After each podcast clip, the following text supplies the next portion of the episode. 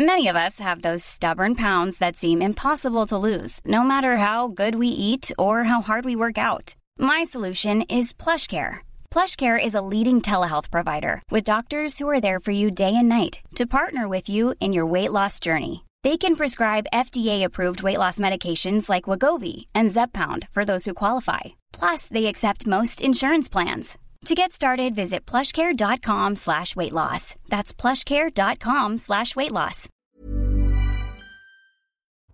Quasiment 22h sur CNews. Merci d'être avec nous pour Soir Info Week-end à la une ce dimanche. C'est la triple peine pour les usagers du métro et du RER. Il y a l'insalubrité, les retards, les grèves, on aurait pu dire, et maintenant l'augmentation du prix du pass Navigo. 84 euros par mois pour un pass et 2,10 euros le ticket. Bref, les franciliens crient au scandale. Il y a de moins en moins de trains, il y a toujours des problèmes sur les lignes. Euh, donc c'est pour ça que je trouve que l'augmentation n'est pas justifiée dans ce sens-là. Ça a un impact en tout cas sur le, budget familial, euh, oui c'est évident, bien sûr. Et pourquoi une telle augmentation, on aimerait bien savoir. Soirée du 31 réussie pour les forces de l'ordre. Ils étaient 90 000 sur le terrain cette nuit. Résultat, plus d'interpellations, moins de voitures brûlées sur les Champs-Élysées. RAS, alors que plus d'un million de personnes étaient euh, présentes pour assister au, feu d'artifice. Le premier flic de France, Gérald Darmanin, marque des points. Je constate d'ailleurs qu'il n'y a pas eu d'incident notable hier dans toute la France. Euh, nous pouvons constater qu'il y a eu 11% d'interpellations supplémentaires, donc les consignes de fermeté ont été euh, bien appliquées par les préfets, par les policiers, par les gendarmes. Hein. donc il y a à peu près 500 interpellations qui ont, eu lieu. Enfin, les mesures sanitaires pour les touristes chinois sont entrées en vigueur ce dimanche. Test PCR ou antigénique négatif avant de partir, masque obligatoire et test euh, aléatoire à l'arrivée. Des mesurettes pour Martin Blachier qui voit plus un coup politique qu'un moyen de freiner la circulation du nouveau variant sur notre sol. Ces mesures, elles sont essentiellement euh, d'affichage et on peut très bien comprendre. Et c'est d'ailleurs pour ça que l'Europe n'arrive pas à se mettre d'accord. C'est qu'en fait, ce sont des problèmes politiques. Voilà le programme, il est dense pour ce soir info week-end, le premier de l'année. On vous souhaite évidemment une très belle année 2023. Je vous présente les invités dans un instant, mais avant cela, on fait le point sur l'info, ce qu'il ne fallait pas manquer aujourd'hui. Le projet de la réforme des retraites attendu le 10 janvier. D'ici là, la Première ministre recevra les partenaires sociaux mardi et mercredi. Des échanges pour poursuivre le dialogue initié le 5 octobre avec les syndicats salariés sur l'augmentation de l'âge légal de départ.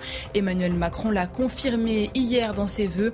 2023 sera l'année de la réforme des retraites en vue d'une application dès la fin de l'été. En Ukraine, les forces russes ont procédé à des dizaines de frappes dans la nuit du Nouvel An et ce dimanche. Bilan, au moins 4 morts et 50 blessés. La capitale a été particulièrement touchée ainsi que sept autres régions ukrainiennes comme à Kherson où un hôpital a été bombardé. Selon Moscou, ces frappes ont visé des installations de fabrication de drones. 12 ans après avoir quitté le pouvoir, Lula est officiellement proclamé président du Brésil pour la troisième fois. Une marée rouge de sympathisants a fait le déplacement à Brasilia, rouge comme la couleur du Parti des travailleurs de Lula. À 77 ans, l'icône de la gauche brésilienne succède à Jair Bolsonaro et affirme s'engager à reconstruire le pays avec le peuple brésilien. Voilà pour le point sur l'information d'Isabelle Puboulot. Je vous présente les invités ce soir. Judith Vintraud, merci d'être avec nous, grand reporter au Figaro Magazine. Marc Varno sera à votre gauche ce soir, Judith. Marc, bonsoir. Jérôme Jiménez, porte-parole Île-de-France, une Police. Bonsoir, Jérôme. Et bravo aux forces de l'ordre, parce que ça s'est bien passé cette nuit de la Saint-Sylvestre. Enfin, il y a quand même 500 interpellations, euh, mais il n'y a pas eu de, selon les mots du ministre de l'Intérieur, pas de fait notable donc euh, c'est rassurant, c'est une bonne chose. Et bravo aux forces de l'ordre qui ont réussi à sécuriser aussi les Champs-Élysées. Il y avait plus d'un million de personnes. Je ne sais pas si vous avez vu les images, c'est quand même fascinant. Euh, Nathan Dever, qui est plus bronzé que jamais. Merci d'être avec ah, nous, cher. Je suis un peu jaloux, hein, je vais vous le dire, parce que là, vous avez un teint absolument parfait. Vous, passé, vous êtes parti où? Parti au Maroc. Combien de temps? Une semaine, six jours. Ça s'est bien passé? Formidable. Est-ce que vous êtes... Tiens, les, Marocains regardent parfois euh, ces news ou pas? Ils vous parlent de la chaîne? Pas du tout euh, franchement, on on m'a pas trop. Euh, vous avez pas dit ah Nathan Dever, je vous adore, embrassez Pascal Pro. Euh, non, c'est pas ça. Les touristes aussi, mais Ah, les touristes. Pierre Gentil est avec nous également, maître Pierre. Bonsoir. dans un instant, on va commencer. Vous avez vu le programme chargé. Et pour notre premier thème, je suis sûr qu'il va vous plaire et je suis sûr qu'il va plaire aux téléspectateurs. Je vous donne un indice, je ne vous dis pas ce que c'est. Mais l'indice, c'est les copains d'abord. Réfléchissez pendant la publicité. Les copains d'abord. Quasiment 22h10 sur CNews Musique n'étaient pas des enfants de salauds, mais des amis franco de port, des copains d'abord. Et eh oui, les copains d'abord, Judith Vintraud, Marc Varno, Nathan Dever, Pierre Gentil et Jérôme Jiménez. Pourquoi les copains d'abord, Nathan Dever Est-ce que vous avez une petite idée? Légion d'honneur. Exactement. Vous savez que la Légion d'honneur, on reste un peu en musique si vous voulez, qui est la plus euh, haute distinction, la plus importante euh, euh, en France. C'est chaque année, la liste elle est publiée au journal officiel le, 1er janvier. Et cette année, elle récompense au total et euh, à partie égale, hommes et femmes, 340 personnes. Et regardez dans la promotion qu'il y a Christophe Castaner, François Bayrou, Richard Ferrand, Emmanuel Vargon, Nicole Belloubet, Muriel Pénicaud et Frédéric Vidal. De qui se moque-t-on, Marc Varno D'abord, je crois que c'est malheureusement euh, une tradition qui est ancienne de remercier ses amis euh, via la Légion d'honneur. La Légion d'honneur, elle a été complètement dévoyée. Hein. Au départ, c'est une distinction qui est militaire, c'est une distinction euh, pour des, faits de défense de l'intérêt général de la France. Aujourd'hui, on voit bien que c'est donné à tout le monde et à n'importe qui. J'ai parcouru la liste aujourd'hui, 18 pages quand même, ça donne une idée du volume. Euh, je connais de nom professionnellement un certain nombre de personnes. Je me mm. demande vraiment pourquoi ils, pourquoi ils, sont décorés. Mais franchement, c'est quoi? C'est du copinage, c'est ça, euh, Nathan Devers? Ah, euh, De facto, c'est du copinage, c'est évident. Et c'est plus que ça, c'est une relique d'une tradition monarchique, en fait. C'est la preuve que nous vivons dans un régime qui est un régime démocratique. On, vote pour Emmanuel Macron, mais qui conserve des réflexes comme ça qui relèvent de la monarchie. À savoir que la Légion d'honneur, et c'est toute son ambiguïté, elle est censée créer une sorte de corps d'élite euh, en France, montrer qui sont dans chaque domaine les gens qui sont les aristoïs, les meilleurs. Mhm. Et en fait, euh, dans, la réalité, elle récompense non pas les meilleurs, mais ceux qui sont les plus proches du souverain. Et ça, à mon avis, il y a quelque chose de très profond qu'on est en train de vivre.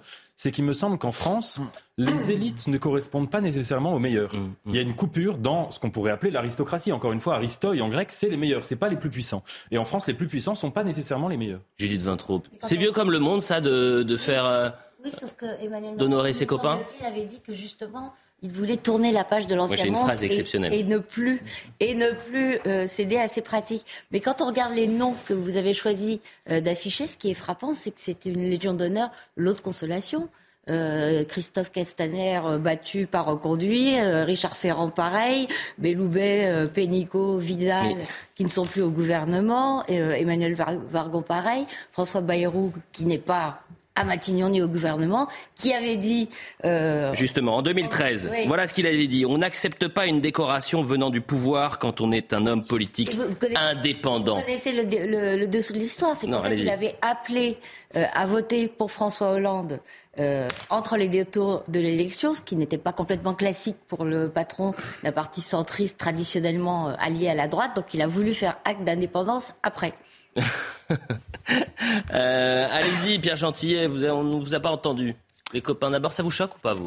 Non, ça me choque pas parce qu'en fait, c'est, enfin, c'est toute l'histoire ah, de la République française. D'accord. La Légion d'honneur, c'est vu comme le monde. Vous savez, on peut remonter parce que j'entendais Nathan, euh, Nathan disait c'est monarchisme. Je, une fois n'est pas coutume, je suis pas d'accord avec vous, Nathan, parce qu'en l'occurrence, c'est, l'histoire de la République française. Vous savez, à la fin du XIXe siècle, il y a eu un, grand scandale sous la présidence Grévy, c'est ce qu'on appelait l'affaire des médailles, et où on, avait déjà, déjà à l'époque, ce copinage où le genre du président de la République s'arrangeait pour remettre à tel ou tel euh, la Légion d'honneur. Bon, finalement, ça, ça a explosé. Aujourd'hui, c'est devenu complètement banal. Et d'ailleurs, regardez, euh, enfin, je pense qu'à mon avis, il y a seulement vous qui allez en parler ce soir, mais sinon, le reste, parce qu'on est habitué à ça. enfin, on est habitué, pardonnez-moi, Christophe Castaner, qui est donc euh, l'ancien ministre de l'Intérieur, euh, allez demander aux policiers, je ne veux pas mettre en difficulté Jérôme Jiménez ce soir, mais je ne crois pas qu'il ait laissé un bon souvenir euh, aux, forces de l'ordre. Je ne vous dis pas le contraire, mais je vous dis que malheureusement, il s'est installé et pas depuis 5 ans, pas depuis 10 ans, mais depuis une centaine d'années, il faut le dire, c'est un peu l'histoire de, mm. de, la République française, euh, une pratique de copinage avec cette Légion d'honneur qui est distribuée à l'opportunité. C'est vrai que, pour conclure, on pourrait dire que dans la liste des gens qui sont récompensés, à mon avis, la couleur politique va globalement du centre-gauche, de l'extrémité du centre-gauche à l'extrémité du centre-droit elle ne va pas à droite de droite ou à gauche de gauche. c'est la version Wish de la Légion d'honneur, si euh, on, peut résumer La seule qui vaut, c'est celle pour des faits militaires. Je ne me permets pas de, vous demander, hein, Jérôme Jiménez, je ne veux absolument pas vous mettre en difficulté. Porte-parole, je le rappelle, Île-de-France, une sapolis, la Légion d'honneur accordée à, l'ancien premier flic de France. Christophe Castaner. Si mes souvenirs sont bons, Christophe Castaner, vous avez demandé, en tous les cas, avait dit euh, qu'il serait intéressant de voir les policiers poser un genou à terre euh, en hommage à, à George Floyd. C'est vrai. Je crois que vous, vous acharnez sur Christophe Castaner. On, on, pourrait, aussi parler de Nicole Belloubet, quand même, qui est la ministre de la Justice, mm. qui, a, qui s'est fait taper deux fois par le Conseil d'État mm. euh, pour des circulaires euh, aberrantes. La première fois, elle voulait allonger la détention préventive sans intervention du juge, comme ça, sur acte euh, autoritaire. Boum, le Conseil d'État a dit non. Et la deuxième fois, elle voulait qu'on arrête d'exécuter les peines courtes prononcées par des juges. Pareil, le Conseil d'État a dit si vous avez un minimum de respect pour la fonction de juge, ne faites pas ça. bon, autre thème. Non, je veux qu'on avance. Autre thème, s'il vous plaît. Et on va parler de Emmanuel Macron, les vœux du président. Alors, on va pas parler des vœux du président, mais il y a une phrase, euh, puisque ces vœux n'ont pas fait que des heureux. Il y a une phrase et une fronde chez les écolos, choqués par une phrase du président lorsqu'il parle des grands bouleversements de l'année 2022.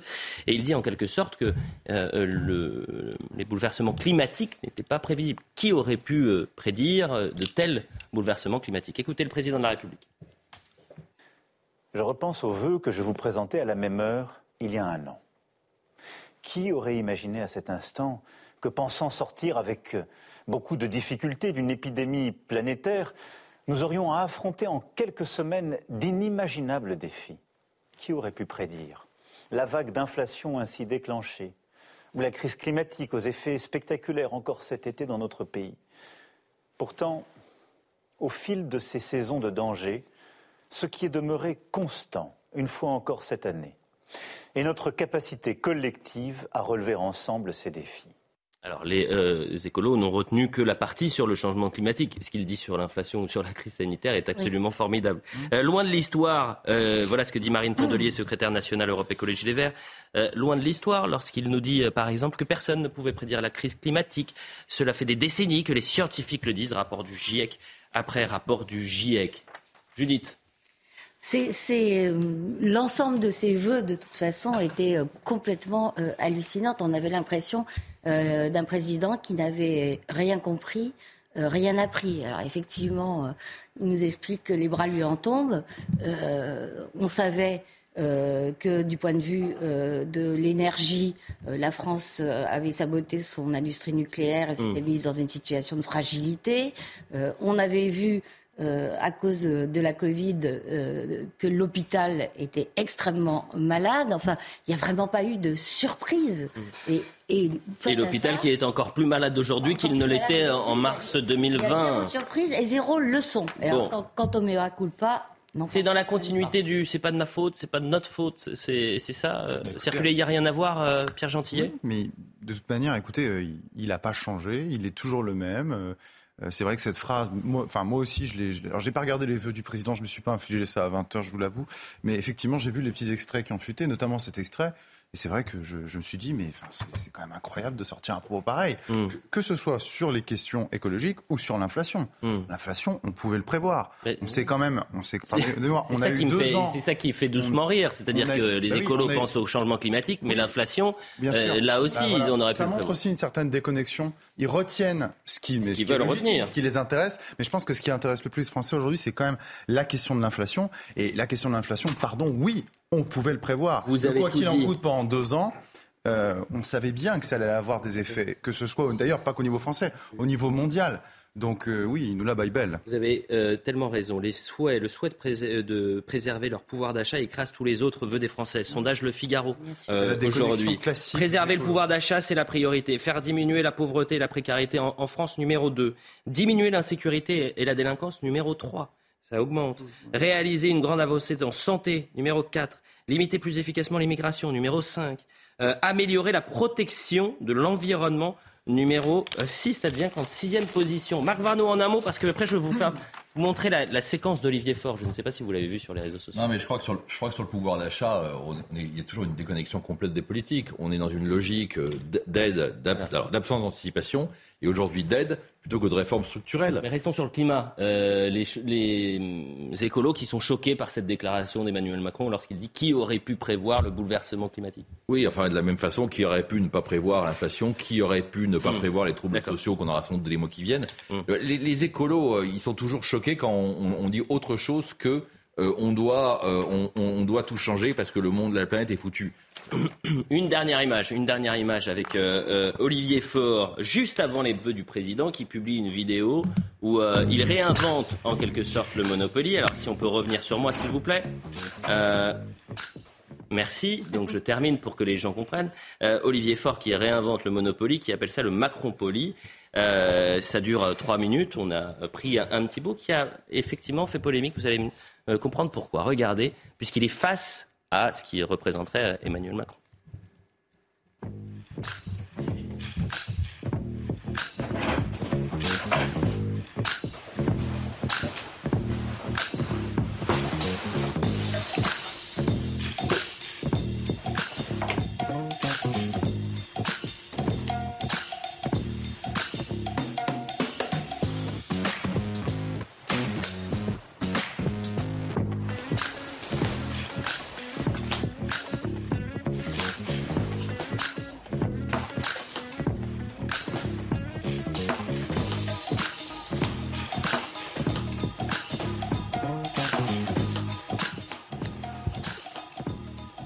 Je ne dirais pas qu'il l'a dit sur le plateau, mais quelqu'un a dit c'est lamentable. Ah, ah, je voulais pas vous.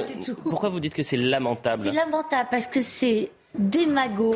Euh, vous avez remarqué que le pion euh, du personnage qui est censé incarner Macron est un lingot, euh, qu'il a une énorme chevalière, donc on, on remue euh, tout ce qu'il y a de pire, de, de plus vil, vraiment, le, on, on, on, appuie, euh, euh, enfin, on dirait un truc du Parti communiste mm. en pire.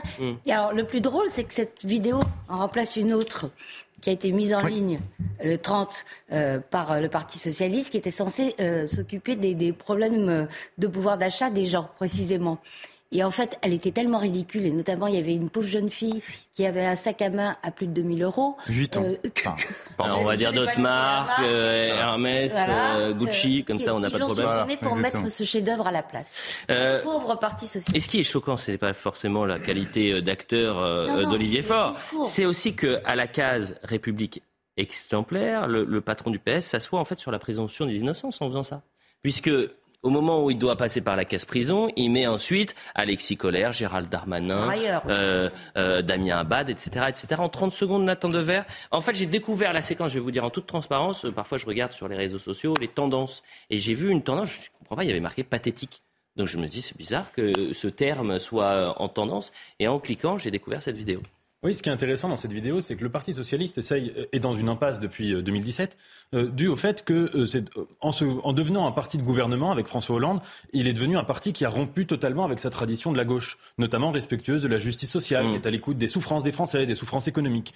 Et il cherche à se réinventer, et c'est, c'est légitime, il cherche à redevenir un parti de révolte, mais ce n'est pas en faisant des vidéos sur les réseaux sociaux et sur Twitter, et en effet avec ce genre de registre qu'ils vont le faire, c'est en retrouvant un programme qui était par exemple le programme de 1980 qui est un programme plus ambitieux, ou même certains discours de François Hollande en 2012. Ah, c'est ça qu'on aimerait entendre davantage que des vidéos euh, euh, au demeurant euh, comiques, mais c'est pas le sujet. Voilà pour les trois premiers thèmes qu'on pouvait faire sur cette première partie de Soir Info Week-end. On se retrouve dans un instant et je le disais, on va parler du pass Navigo, qui est un élément essentiel. C'est-à-dire qu'aujourd'hui, les, Français, les franciliens vont devoir payer 84 euros par mois pour pouvoir prendre le RER ou euh, le métro. Euh, c'est-à-dire que c'est la triple peine, je le disais, l'insalubrité, l'insécurité, euh, les trains et les RER pardon, et les métros qui sont bondés, ou parfois qui n'arrivent jamais, qui sont en retard, sans parler des grèves. Enfin bref, c'est un enfer. Et vous devez payer 84 euros.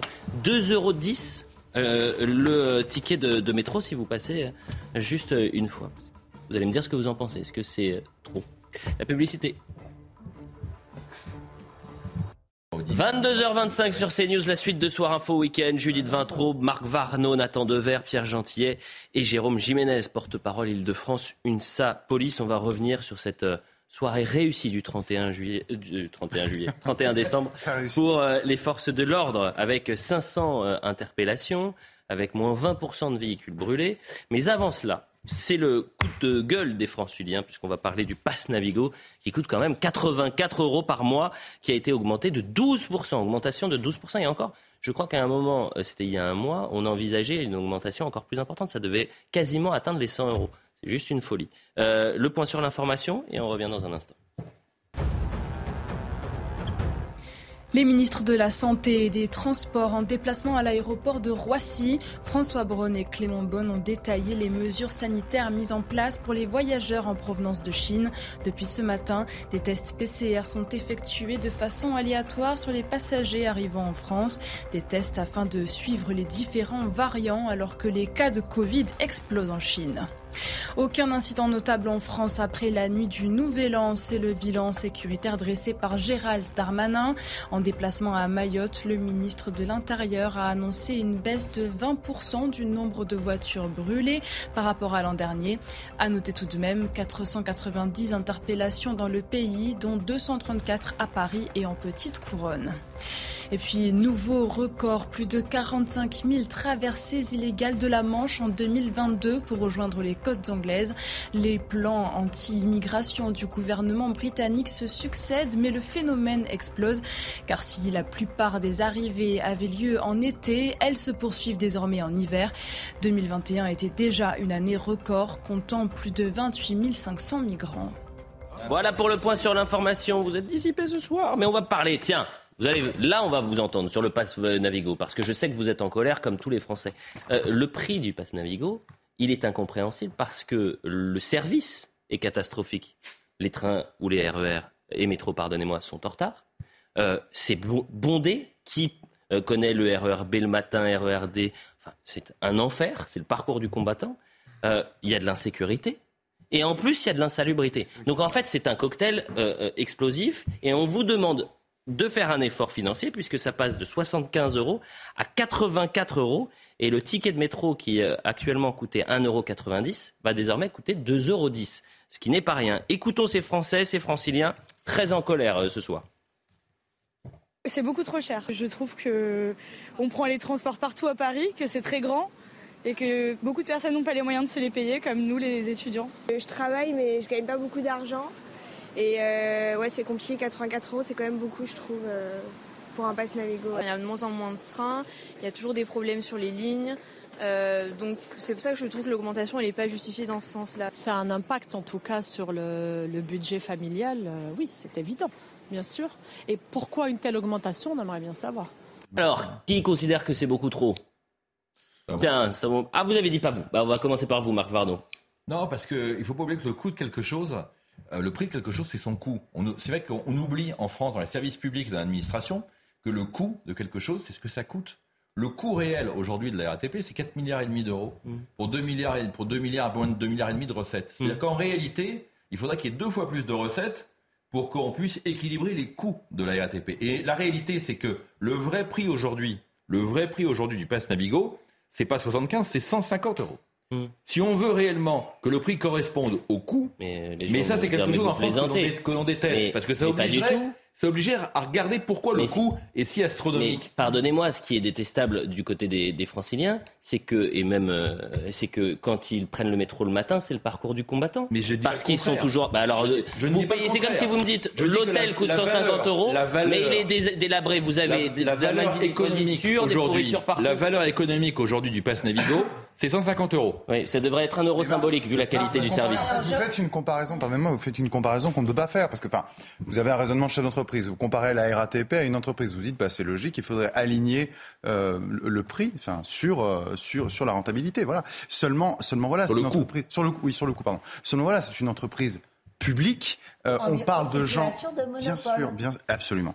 On est on est sur une on est sur une pardonnez-moi, une entreprise publique, mais plus que ça, sur un service presque un service public ici, puisque si les gens n'ont pas ces transports, ils ne peuvent pas aller travailler. Si on mettait le coût réel, c'est-à-dire les 160 ou les 180 euros que vous avanciez, mais là, on réglerait une partie de la surpopulation, à mon avis, dans les transports en commun, c'est certain. Donc on ne peut pas faire. Donc évidemment que cette hausse, elle est injustifiée. La réalité, c'est que malheureusement, que ce soit dans l'éducation, dans la santé, dans les transports, on peut faire toute la liste, on, est, on évite en permanence, depuis un demi-siècle, de parler du coût des choses en disant, mais attendez, c'est un service public. C'est un service public. La réalité, le chiffre que je veux dire, le que je veux donner, c'est qu'il y a 2 milliards et demi qui sont des salaires. C'est que la RATP, c'est un scandale en termes de gestion. Voilà. Ça, c'est euh, comme tous les services publics. Moi, je ne prendrais pas les choses sous cet angle, parce que augmentation du coût, à la limite, ce serait légitime si derrière, il y avait une augmentation de la qualité de service. Merci. Or, on observe d'année en année, de mois en mois, une détérioration constante de la qualité de service. C'est-à-dire que les gens vont payer 84 euros, non pas pour prendre le métro, mais pour ne pas le prendre, pour que les lignes soient coupées, pour qu'il y ait des euh, métros en retard, etc., etc. Et en même temps, et c'est là que c'est assez, beaucoup plus grave encore, c'est que, que dit-on aux franciliens depuis un certain nombre de décennies? On leur dit il faut arrêter de prendre la voiture. Et donc tous les franciliens qui habitent en grande banlieue, qui font euh, euh, deux heures de transport le matin pour aller travailler, mmh. et on leur dit si vous prenez la voiture, vous êtes méchant, vous êtes un, un, pollueur, et il faut prendre les transports en commun, eux, ils aimeraient bien le faire, mais si vous voulez, quand ils prennent les transports en commun qui se détériorent et qui sont de plus en plus chers, il y a un problème. Et il faut remarquer quand même plus loin euh, que les pouvoirs publics ont cette fâcheuse tendance, à chaque fois qu'ils veulent faire un changement, faire une réforme, à monter les prix. Ils font ça pour le tabac cette année, ils font ça pour un certain nombre de, de, de denrées et c'est absolument euh, problématique. Jérôme Jiménez. d'inspiration, c'était non pas d'emmerder les Français comme disait Pompidou, mais de les raqueter encore un peu. Jérôme Jiménez, je rappelle que vous êtes porte-parole Île-de-France Police et que vous avez travaillé dans la sécurité et la sûreté des, métros. Euh, aujourd'hui, vous avez des euh, franciliens ou franciliennes qui, à partir de 22 heures, ne le prennent pas le métro parce que c'est dangereux. Alors il y a des lignes qui sont plus criminogènes que d'autres. Je ne vais, peut-être pas vous les donner à l'antenne, mais ça c'est certain. Par contre, il y a une réalité aussi, euh, et là je ne suis pas tout à fait d'accord. Euh, on a quand même un réseau qui s'agrandit. Et nous, la police, donc ces services, hein, ces policiers qui travaillent dans les réseaux, je vous donne juste le nom, c'est la brigade des réseaux franciliens. Aujourd'hui, c'est 1200, 1300 policiers. Et il y en aura encore plus pour sécuriser, notamment les Jeux Olympiques. Et on a toutes les nouvelles grandes lignes à sécuriser. Mmh. Alors, je ne sais pas si l'augmentation du pass est aussi liée à ça, mais il faut aussi comprendre que la RATP, parce qu'on travaille tous en collaboration, les agents SUGE, de la SNCF dans les réseaux, les agents GPSR de la RATP et la police nationale. Alors, il faut aussi prendre aussi cette mesure en considération, c'est-à-dire que la sécurité dans les transports pour la RATP, c'est très important, et ils vont avoir aussi, euh, bah, quelque part, de nombreux agents à recruter. Et euh, je, ne sais pas si. Euh, je, mais je comprends. Je ne hein. pense même pas aux Parisiens. Je pense à ceux qui habitent en banlieue. Euh, qui sont dans la grande difficulté, c'est-à-dire que tous les matins c'est un enfer pour prendre le RERP, euh, CD, etc.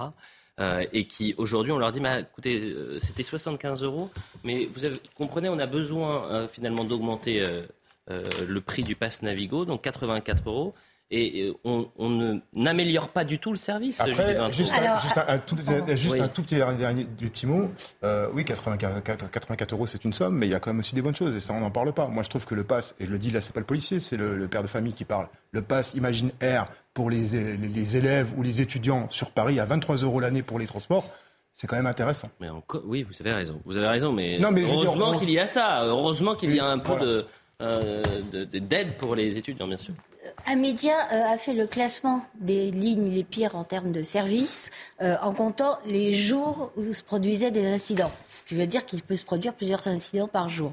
Championne toute catégorie, la ligne, 4, 235 jours. 235 ah. jours d'incidents. Vous, voyez ce que c'est? 235 jours d'incidents. Ensuite, la 12 à 224 et la, la 7 à 223. Je ne vous fais pas toute la liste, enfin, euh, les hum. téléspectateurs se reconnaîtront. Juste pour parler des incidents techniques, pas des incidents de violence, tout, type d'incidents. Après, ce qu'il faut aussi savoir, c'est que des interruptions de ligne sont parfois liées à de l'insécurité, l'insécurité ou des problèmes dans les transports. La 12, avec les problèmes de toxicomanie que nous avons sur cette ligne, ce n'est pas un hasard, vous le savez très bien si vous la fréquentez,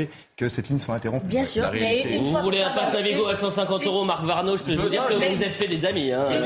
je reçois des messages. Une fois qu'on a dit oh ça, la RATP se retrouve en situation. Vous voulez qu'on parle du prix réel de la santé Oh, regardez, oh là là, oh là, Marc Varno, regardez, oh là là Mais plus sérieusement, il faut, si, on regarde. Pardon, Marc, on ne peut pas parler de prix réel quand on est en situation de monopole. La RATP souffre de absolument tous les maux des entreprises d'État en situation de monopole mal géré, euh, des coûts salariaux prohibitifs et, et, des clients qu'on appelle Allez, Marc regardons, regardons ce qui se passe à l'étranger je suppose que vous avez tous pris le métro dans d'autres pays. Oui. vous dire que quand à Londres, ça va beaucoup mieux. Quand vous allez, alors on peut même aller plus loin. Quand vous allez à Hong Kong, quand vous allez aux États-Unis aujourd'hui, quand vous allez en Hollande, quand vous allez en Grande-Bretagne, c'est moins cher et c'est mieux. Donc je n'étais pas en train de dire que la, que la, réalité ah. du métro à Paris, c'est que c'est bien. C'est épouvantable le métro. Je le prends aussi régulièrement. C'est épouvantable. Mais c'est le symbole pour moi, la RATP de, de, de, de l'échec de la gestion des services publics en France. On ne peut pas trouver meilleur exemple que la RATP. Moi, je voudrais rajouter autre chose. Allez, un dernier mot et ensuite une autre thématique. Le pass Navigo augmente.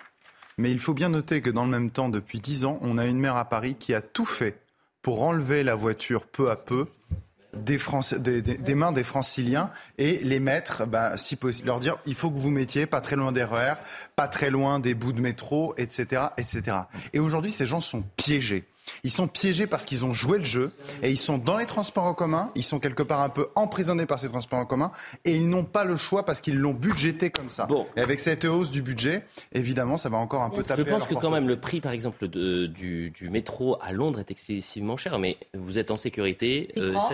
C'est propre. Ça, c'est, moi, combien de témoignages j'ai d'amis de, qui me disent bah, euh, qui ont fait leurs études ou qui travaillent actuellement à Londres en disant mais je suis en totale sécurité dans le métro londonien. Sauf que quand je suis arrivé, j'ai débarqué à Paris pour, euh, pour, poursuivre mon activité, euh, je le prends plus à partir de 22 heures. mais, ça, pardon, Elliot, ça, Et vous voyez toujours les mêmes délinquants, c'est ça qui est fou d'ailleurs. Vous, prenez la ligne 1, vous arrêtez à Franklin Roosevelt, vous voyez toujours les mêmes. Mais vous ne pouvez pas faire, pardonnez-moi, vous ne pouvez pas faire ce rapprochement parce qu'en l'occurrence, qui augmente le pass Navigo? On parle de quoi en termes de compétences? C'est la région Île-de-France qui augmente. Si la région Île-de-France augmente le pass Navigo, vous parlez des problématiques d'insécurité, la région Île-de-France n'a pas ça dans le champ de ses compétences. Mais vous avez raison, c'est un vrai sujet. Mais là, c'est à l'État d'intervenir. Parce que c'est vrai que l'état de l'insécurité mmh dans le métro, mm. le métro parisien, je, pense qu'à mon avis, on bat tous les métros des capitales. Mais ce n'est pas le rôle de la région. Parlons de la Saint-Sylvestre à présent. On, va parler de sécurité. Et je voudrais vous montrer cette image qui, quand même, ça, ça, fait du bien. Ça veut dire que les Français ont le sens de la fête. Un million de personnes sur les Champs-Élysées euh, pour euh, découvrir et assister au, feu d'artifice euh, pour le, le, 31 janvier. Vous vous attendiez à autant de monde, Jérôme Jiménez? Restons sur ces images. non. Sincèrement, non, je ne crois pas que c'était prévu comme ça. Après, je, vous dis toujours, hein, je vais essayer de faire très court, mais le maintien de l'ordre, c'est pas une science exacte. Et là, vous avez vu, on a des éléments extérieurs qui ont fait que la soirée a été bonne. Un, les bonnes ou mauvaises intentions des, gens qui sont présents. Ce soir-là, hier soir, elles étaient plutôt bonnes. Deux, des conditions euh, climatiques. Ah oui, surtout. Hyper intéressantes. C'est ce qui a fait, en fait, à mon sens, qu'on a eu autant de monde sur la voie publique. alors moi, ce me rapporte, je le fais très rapidement, les policiers de terrain, c'est qu'on a senti vraiment les gens qui avaient envie de se rassembler, euh, de sortir un petit peu de, de, toutes, de tous ces épisodes difficiles que l'on a connus pendant l'année. Et il y avait une réelle solidarité entre euh, bah, toutes ces personnes qui étaient présentes. Ça, c'est le sens de la fête. Et c'était, si ça faisait longtemps que ce n'était pas arrivé sur les Champs-Élysées, ça aurait peut-être pu arriver si nous avions gagné la finale de la Coupe du Monde, mhm. mais il était temps aussi de renouer avec un climat comme ça. les policiers ont passé dans l'ensemble une bonne soirée. On le sait, nous, quand on est policier, quand on s'engage, il y a trois ou quatre nuits difficiles dans l'année. Saint-Sylvestre, 14 juillet, fête de la musique, c'est des classiques, c'est des nuits difficiles. Mais on préfère que ça se passe comme ça. Eh bien justement, on va écouter Gérald Darmanin parce que l'autre bonne nouvelle, c'est que les forces de l'ordre qui étaient surmobilisées euh, hier euh, ont euh, en quelque sorte fait le job euh, c'est-à-dire que vous avez 11% d'interpellations en plus, 20% de voitures euh, brûlées en, moins, et euh, il y avait 90 000 policiers et gendarmes sur le terrain, qu'on salue bien sûr. Je constate d'ailleurs qu'il n'y a pas eu d'incident notable hier dans toute la, dans toute la France. Nous pouvons constater qu'il y a eu 11% d'interpellations supplémentaires, donc les consignes de fermeté ont été bien appliquées par les préfets, par les policiers, par les gendarmes. Hein. donc il y a à peu près 500 interpellations qui ont, eu lieu et euh, des moments euh, importants d'ailleurs, soit des gens qui avaient des, mortiers par exemple, qui voulaient tirer sur les, forces de l'ordre, ou des personnes qui voulaient euh, mettre le feu à des voitures. Et je pense notamment à des interpellations qu'a pu faire le, préfet de, police. on aura l'occasion sans doute de voir que ces personnes faisaient des escroqueries aux assurances.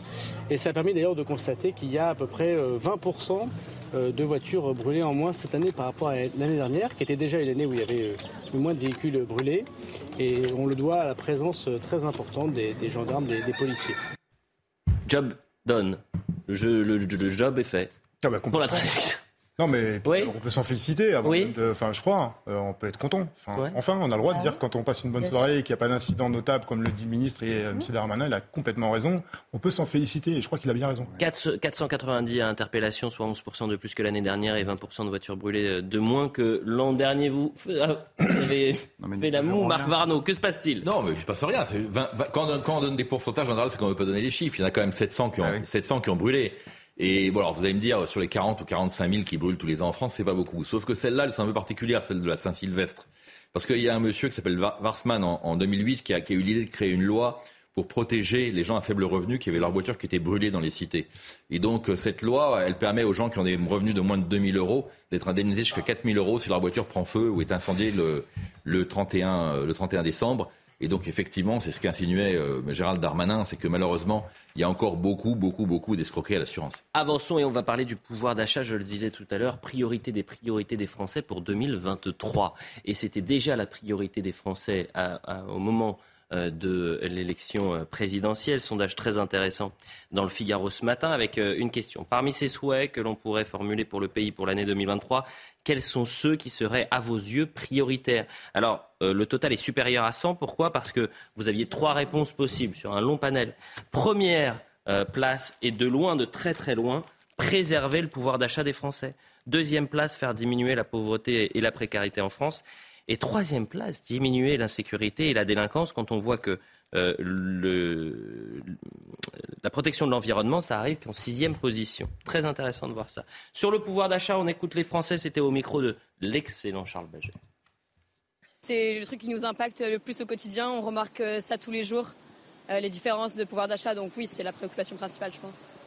je trouve que tout le monde a bien sûr son droit de, surtout en récession, dans un endroit, enfin, dans un moment où on est tous un peu, euh, comment dire, financièrement euh, restrits. Je trouve que c'est bien pour tout le monde d'avoir sa propre liberté d'aller dépenser sur ce qu'ils veulent. Bah avec l'inflation et puis avec les prix que l'on voit un peu partout qui augmentent, c'est certain que ce sera le pouvoir d'achat qui sera une priorité pour, les, pour tout le monde. On est en direct euh, avec Franck Delvaux. Merci d'être avec nous, Franck. Je rappelle que vous êtes restaurateur et président de l'UMIH euh, Paris. Euh, durant les vœux euh, du président de la République, il y a eu un temps qui était très important, je pense, où vous avez peut-être vous aussi tiqué, ou, du moins été rassuré, lorsqu'il parle de l'électricité. on sait que pour vous, restaurateurs, c'est un élément qui est clé, c'est-à-dire que Aujourd'hui, le prix de l'électricité est indexé sur le prix du gaz, et ce qui est absolument incompréhensible. Résultat, vous avez des restaurateurs qui ont vu leurs factures multipliées par 10, parfois par 20 euh, en l'espace euh, d'un mois. On va écouter le président de la République et vous allez me dire si vous avez été rassuré par ces vœux. D'accord. Aura-t-on des augmentations du prix de l'énergie? Là aussi, nous avons mis des réponses concrètes en place. Je le dis à chacun d'entre vous, car alors que les prix de l'énergie ont atteint des niveaux historiques, la hausse restera plafonnée dans notre pays. Et à chaque fois qu'il le faudra, le gouvernement adaptera ses réponses comme il l'a fait à chaque instant. Surtout, nous accélérerons les solutions pour sortir de nos dépendances et avoir un prix de l'électricité qui correspond à son coût de production. Avoir un prix de l'électricité qui correspond à son coût de production. Ça change tout. Cette phrase est très très importante. Est-ce que vous avez eu le même sentiment, Franck Delvaux, lorsque vous avez entendu cela? Oui, tout à fait. Euh, on a vraiment entendu ça. Il a dit même, d'ailleurs je l'ai noté, dès demain, de nouvelles aides adaptées en plus du bouquet tarifaire euh, déjà mis en place. C'est une phrase très importante euh, parce qu'aujourd'hui, les contrats qu'on a signés, ce n'est pas du tout ça. Vous l'avez souligné. D'ailleurs, je vous dis encore aujourd'hui, on a encore été informé de deux restaurants qui ont, fermé, hein, à cause notamment euh, des factures d'électricité et du PGE, du prêt garanti par l'État. donc cette phrase est très importante. C'est pas ce qu'on a signé, puisque nous, on a signé des, contrats avec les opérateurs qui sont, vous l'avez dit, multipliés par 5, par 10, par 15. Donc, il va falloir qu'il y ait une mesure qui arrive euh, effectivement dès demain. Euh, on, l'attend, on l'a noté. Donc maintenant, euh, on donne rendez-vous au président de la République, voir s'il va tenir ses engagements. vous attendez une réponse très rapidement, j'imagine. On, parlait, vous étiez déjà avec nous vendredi. on a des restaurateurs aujourd'hui qui ont vu leur facture passer de 700 euros par mois à 17 000 euros. Euh, sans euh, comprendre, un, les raisons de cette euh, augmentation, et deux, sans avoir de possibilité de trouver une solution, parce que de 700 à 17 000 euros, c'est juste injouable. Oui, tout à fait. C'est-à-dire que c'est des entreprises qui vont fermer, c'est des établissements qui vont fermer, ils ne pourront pas rester ouverts. Donc il y a le bouclier tarifaire, mais bouclier tarifaire, d'ailleurs, la, ministre, je, l'ai souligné vendredi, Olivier Grégoire, qui dit que c'est automatique. C'est faux. Hein. Je le rappelle quand même qu'il faut un certificat d'éligibilité pour pouvoir avoir ce, bouclier tarifaire énergétique. Donc c'est à souligner, ne croyons pas que ce sera automatique, il va falloir aller chercher ce, certificat. Donc d'autres mesures vont donc arriver. Euh, le président de la République s'en est euh, engagé devant les Français. On ne peut pas imaginer qu'il ne le fasse pas. Bah, restez avec nous, bien évidemment, Franck Delvaux. Euh, peut-être un mot avec euh, vous, Marc Varno, vu que vous êtes chef d'entreprise. cette phrase, elle est très importante.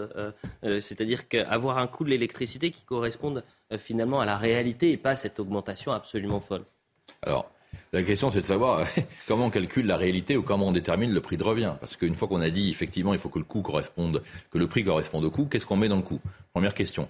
Deuxième, question, c'est qu'on a quand même fait signer, enfin, EDF a fait signer, ou les, nouveaux opérateurs, à la France entière des contrats. Il y a beaucoup de ces gens qui ont signé des contrats, notamment des, des industriels ou des, des, restaurateurs, des boulangers, qui se retrouvent en fin de contrat avec des hausses effectivement de x10, x15. La troisième chose, c'est que la régulation du marché de l'énergie, comme on l'a créé aujourd'hui, on se rend compte que c'est une catastrophe.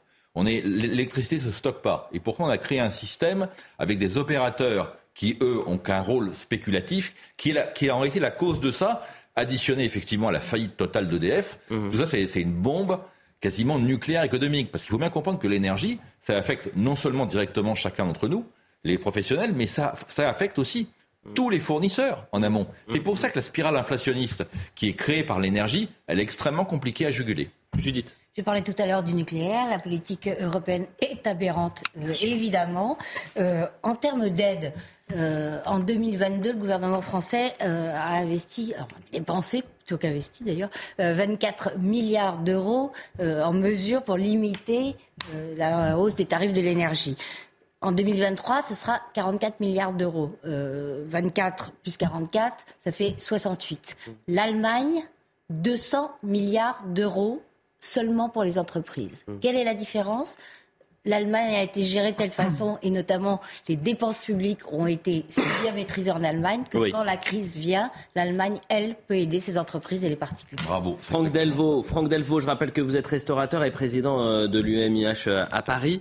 Euh, vous représentez combien de restaurants à Paris, par exemple? Sur euh, le panel de, restaurateurs et de restaurants euh, qui vous euh, qui représentent, qui sont représentés par l'UMIH. Est-ce que il y en a Vous avez déjà un pourcentage de restaurateurs en grande difficulté aujourd'hui? Bah, Les difficultés, il y, a plus de 12 000 restaurants à, Paris, tout type d'établissement. Les difficultés vont arriver en janvier. On a été beaucoup à resigner un contrat au 1er janvier. Donc ça démarre aujourd'hui. C'est-à-dire que la facture, on va la recevoir fin janvier. Et c'est là, certains ont, signé parce qu'ils avaient, je le rappelle, hein, ils avaient une pression pour signer. Hein, les gens comme Total Energy, euh, Engie, EDF qui mettaient la pression pour signer, ils ont signé un peu sous contrainte. Mm. Et quand ils vont recevoir leur facture, ça va être comme le restaurateur qu'on a vu euh, vendredi. Il payait 800 euros, il se retrouve avec une facture de 16 000 euros. Euh, mm. Donc la solution, euh, pour moi, elle est simple. Hein, c'est de nous faire rentrer, nous qui avons des compteurs au-dessus de 36 kWh, en tarif réglementé. Et ça, c'est le gouvernement, c'est au président de la République de prendre la décision, de l'imposer et de le faire. Eh ben, écoutez, on va voir si euh, c'est euh, encore une fois une affaire à suivre, bien évidemment, et, on suivra attentivement euh, la suite. Restez avec nous, Franck, si vous voulez réagir au, débat, puisqu'on parlera aussi du pouvoir d'achat dans un instant. Pierre Gentillet. Je pense qu'il y a deux éléments qui ont causé cette situation. Il y a un premier élément direct, mais pas seulement, effectivement, c'est la guerre en Ukraine et euh, ces sanctions, en tout cas le contexte de sanctions, parce qu'en fait les sanctions sont entrées en vigueur quelques mois après euh, leur annonce. Et puis il y a aussi autre chose, pardon. Moi j'ai en mémoire euh, tout le discours des libéraux dans les années 90 et les années 2000 en nous disant vous allez voir, la libéralisation du marché de l'énergie, ça va être formidable. Résultat des courses, on se retrouve aujourd'hui avec une électricité avec un prix qu'on ne peut pas maîtriser. Les directives de l'Union européenne et les lois et les lois de transport, bien sûr que si, c'est une, une, libéralisation progressive. Jusque, mais si jusqu'à la loi de 2008, nous avons eu un contexte de 90 jusqu'à 2008, nous avons eu un contexte de libéralisation progressive et ce contexte de libéralisation aujourd'hui, il ne nous permet pas de maîtriser notre prix. Et ce prix aujourd'hui, il s'est envolé à tel point qu'on a x 10, j'ai même vu x 15 à un moment pour un boulanger. Euh, on avait un restaurateur en Essonne vendredi, c'est x 22. La maîtrise. Aujourd'hui, nous avons perdu la maîtrise de cet outil. Donc là-dessus, il me semble qu'il va falloir faire un minimum d'inventaire. Où est-ce que vous avez vu qu'un euh, système qui euh, oblige EDF à financer ses concurrents est un système libéral? C'est tout sauf libéral. C'est ça qui a été L'ouverture à la concurrence, la production d'électricité. On est d'accord aujourd'hui, c'est pas un seul producteur. On Il y a plusieurs producteurs. D'accord? En France, oui. c'est bien le problème. C'est que c'est l'électricité. Qui produit et qui est obligé de vendre à un prix réglementé à ses concurrents. C'est ça déjà. Mais par rapport à avant, par rapport à avant, par rapport à avant, ça change quoi? Ça change que chacun de ces opérateurs, chacun de ces opérateurs qui sont qui sont des sociétés indépendantes, mm. vont produire des contrats concurrentiels pour essayer de capter la clientèle d'EDF, dont beaucoup de ces contrats provoquent les catastrophes dont on vient de parler à l'instant. C'est-à-dire qu'en réalité, d'amener de la concurrence dans ce, dans ce, dans ce, dans ce métier a, créé une catastrophe parce que l'énergie électrique n'est pas faite pour la concurrence. Bah qu'on le veuille ou non.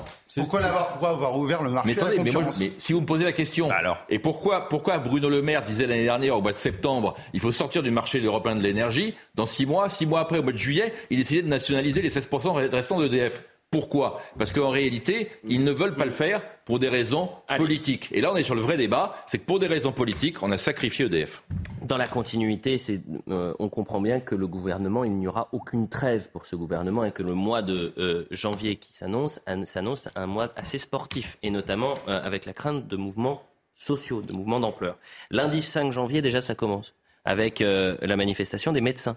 Vous avez euh, ensuite le 10 janvier la présentation de la réforme des, retraites. J'ai dit le lundi 5, mais c'est pas lundi 5, je dis des bêtises. C'est euh, jeudi 5 janvier. Manifestation des médecins libéraux. Le 10 janvier, vous avez la présentation de la réforme des retraites. 21 euh, janvier, la marche pour les retraites à l'appel de la France insoumise. Et le 23 janvier, sur la manifestation des On va écouter Emmanuel Macron, c'est sur euh, les retraites, il en a parlé euh, hier, soir, et on va entendre aussi ces Français, savoir s'ils ont été rassurés ou non par le discours du président. Cette année sera en effet celle d'une réforme des retraites qui vise à assurer l'équilibre de notre système pour les années et décennies à venir.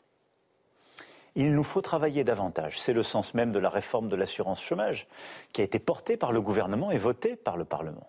C'est aussi le sens de cette réforme sur laquelle le gouvernement, avec les partenaires sociaux et le Parlement, euh, a travaillé dans les mois qui viennent pour euh, finir de mettre en place des nouvelles règles qui s'appliqueront dès la fin de l'été 2023. C'est cela qui nous permettra d'équilibrer le financement de notre retraite dans notre pays, et c'est une chance où l'on vit plus longtemps, d'améliorer la retraite minimale pour toutes celles et ceux qui ont travaillé afin d'avoir tout leur trimestre, et de transmettre à nos enfants un modèle social juste et solide, parce qu'il sera crédible et financé dans la durée.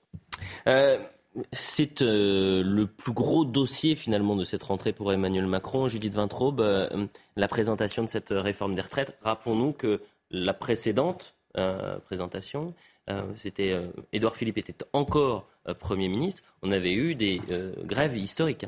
Oui, euh, et d'ailleurs, quand on écoute Emmanuel Macron, quand on l'a écouté euh, lors de son message, on n'a rien appris de plus, mais rigoureusement rien par rapport euh, à ce qu'on savait déjà. comment va-t-il le présenter? Est-ce qu'il va user d'un procédé qui lui permet d'appliquer le 49.3 en le mettant dans un texte budgétaire, parce que vous savez que le 49.3 n'est pas limité pour les textes budgétaires, c'est ce qui se dit. Euh, ça ne calmera pas, pour reprendre votre question, la, la grogne sociale. Au contraire. Et dans votre liste des événements, il manque les, grèves annoncées à la RATP dont on parlait. Ah, il y a une, nouvelle grève à la RATP en janvier Ils ne sont ah, pas contents des négociations. Ah, bah je ne savais pas. Euh, on écoute les syndicats justement sur la colère et la grogne sociale. L'ensemble des organisations syndicales et de jeunesse sont ensemble, unis sur euh, un refus de la perte d'acquis et de droits euh, qui s'accumulent depuis longtemps et qui sont inacceptables pour nous, et en particulier la réforme des retraites. Donc euh, cette réforme, nous n'en voulons pas. Elle n'est pas justifiée. Elle ne correspond pas du tout en fait à un besoin pour le système.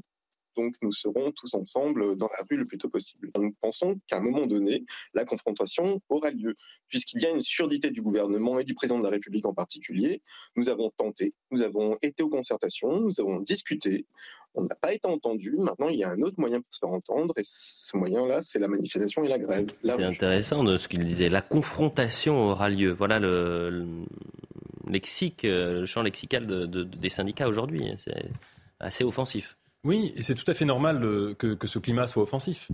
C'est-à-dire qu'il y a un projet qui est le grand projet euh, d'Emmanuel Macron depuis qu'il est président, et euh, par-delà Emmanuel Macron, d'une certaine partie d'ailleurs de la bourgeoisie. Pas seulement des dirigeants politiques, mais même des citoyens qui estiment qu'il faut absolument euh, allonger l'âge de départ à la retraite. Et en face, pourquoi il y a une telle opposition dans le pays? Pas seulement pour des raisons égoïstes ou intéressées que les gens n'ont pas envie, à titre personnel, de travailler plus longtemps. C'est beaucoup plus profond. C'est qu'en fait, ça, ça s'appelle une politique antisociale. Une politique sociale, concrètement, Marx l'a dit, et depuis Marx, ça fait consensus sur ce point, la politique sociale, c'est de diminuer le temps de travail de, donner des congés, de diminuer le, nombre d'heures de travail par jour, de euh, créer la retraite et de faire en sorte que les gens partent à la retraite le plus tôt possible. faire l'inverse, on, peut on peut le faire si on veut, mais ça s'appelle, ça porte un nom, ça s'appelle une politique anti-sociale et c'est ce qu'est en train de faire Emmanuel Macron et le peuple français ne s'y trompe pas euh, sur ce point. Je crois que, pardonnez-moi, mais il y a quand même juste un petit élément que Marx n'a pas pu connaître, puisqu'il n'est il pas là aujourd'hui, c'est qu'en 50 ans, en 50 ans, l'espérance de vie a augmenté de 16 ans et que le budget de la santé est passé de 2,5 à 10 du PIB. Donc les paradigmes ont quand même profondément changé et je pense que nos partenaires européens, qui sont tous majoritairement à 65 ou 67 ans pour l'âge de départ à la retraite, ne sont pas tous fous, mais ils sont dans un réalisme économique que nous, on nie pour des raisons dogmatiques. moi, ce qui m'intéresse, c'est que ça soit la réforme de retraite, mais qu'apporte la réforme, j'ai l'impression que euh, c'est plus la grogne sociale, la grande sociale. C'est-à-dire que on a euh, aujourd'hui euh, des. Ça a commencé avec les. regardez à la SNCF, c'est-à-dire que c'était hors syndicat d'ailleurs. Ça a commencé sur les réseaux sociaux, médecins libéraux pareil. C'est qui est très dangereux. Une sorte de gilet jaunisation. C'est ça qui est très dangereux. c'est que il y a, aujourd'hui des, des grognes qui sont des grognes qui sont légitimes pour la majorité des Français et qui transcendent les opinions politiques. Prenons le cas des médecins, par exemple. Les médecins qui sont scotchés à 25 euros la consultation, hein, l'Europe est à 45 ou 50. Donc quand ils demandent aujourd'hui de passer à 45 ou 50, leur demande, pardonnez-moi, est totalement légitime. Et s'opposer à ça mmh, mmh, est absurde. Mmh, et c'est là où je pense que le gouvernement fait une énorme erreur. C'est qu'il est en... Allez-y, allez-y. Non, non, c'est que le gouvernement fait une énorme erreur parce qu'il est en train de, se mettre à dos des causes qui sont totalement légitimes et qui vont avoir un soutien qui va bien au-delà des syndicats et de la contestation politique. Ils sont en train de se mettre à dos des gens, de monsieur tout le monde, qui sont pas forcément politisés, et qui sont pour certains des soutiens d'Emmanuel Macron, mais qui ne comprennent pas qu'un médecin gagne moins qu'un plombier et faire ça suffit. Franck Delvaux, qui est toujours avec nous, je rappelle que vous êtes restaurateur et président de l'UMIH à, Paris. Euh, on a vu que par exemple le 23 janvier, il y avait une manifestation des, artisans. Est-ce que euh, vous avez envisagé, si vous n'êtes pas entendu notamment sur euh, ces factures d'électricité qui sont en train d'exploser pour les restaurateurs, et ce, cette épée de Damoclès qui est le remboursement du plan garanti par l'État, vous envisagez de, de, vous mobiliser, de faire une manifestation? Ah mais Tout à fait. Euh, S'il ne se passe rien d'ici le 23 janvier, on va se mobiliser. Vous savez, quand euh, euh, le Kidam va aller acheter sa baguette, soit le boulanger soit, il sera fermé, soit la baguette sera à 4 euros. quand il va aller au pressing, le pressing sera fermé ou le vêtement aura été multiplié par 3, par 4, le prix du bœuf bourguignon multiplié par 8. C'est le début c'est le début, quelqu'un, un de vos invités l'a dit, ça peut être le début du gilet jaune. Mmh. Euh, voilà, parce que ça touche la vie de tout le monde au quotidien. Et, ça, euh, ça peut monter très fort dans le pays. Donc, il euh, faut vraiment que le, Emmanuel Macron, notre président de la République, suive ses engagements. Il l'a dit dès demain. Dès demain, c'est lundi, c'est demain. Et demain, il doit euh, mettre. Et demain, vous êtes dans les starting blocks. Voilà, si on, vous êtes prêt, vous êtes prêt à, répondre si euh, il n'y a rien qui est fait. Merci beaucoup, Franck Delvaux. On souhaite une belle année et tous nos voeux aux restaurateurs. Euh, parisiens, mais pas que, tous les restaurateurs aujourd'hui, c'est un métier absolument formidable. le point sur l'information, 23h, si vous nous rejoignez sur CNews, on fait le point sur l'info, ce qu'il ne fallait pas manquer ce dimanche. Et ensuite, on va parler de la crise sanitaire, des mesures qui ont été prises.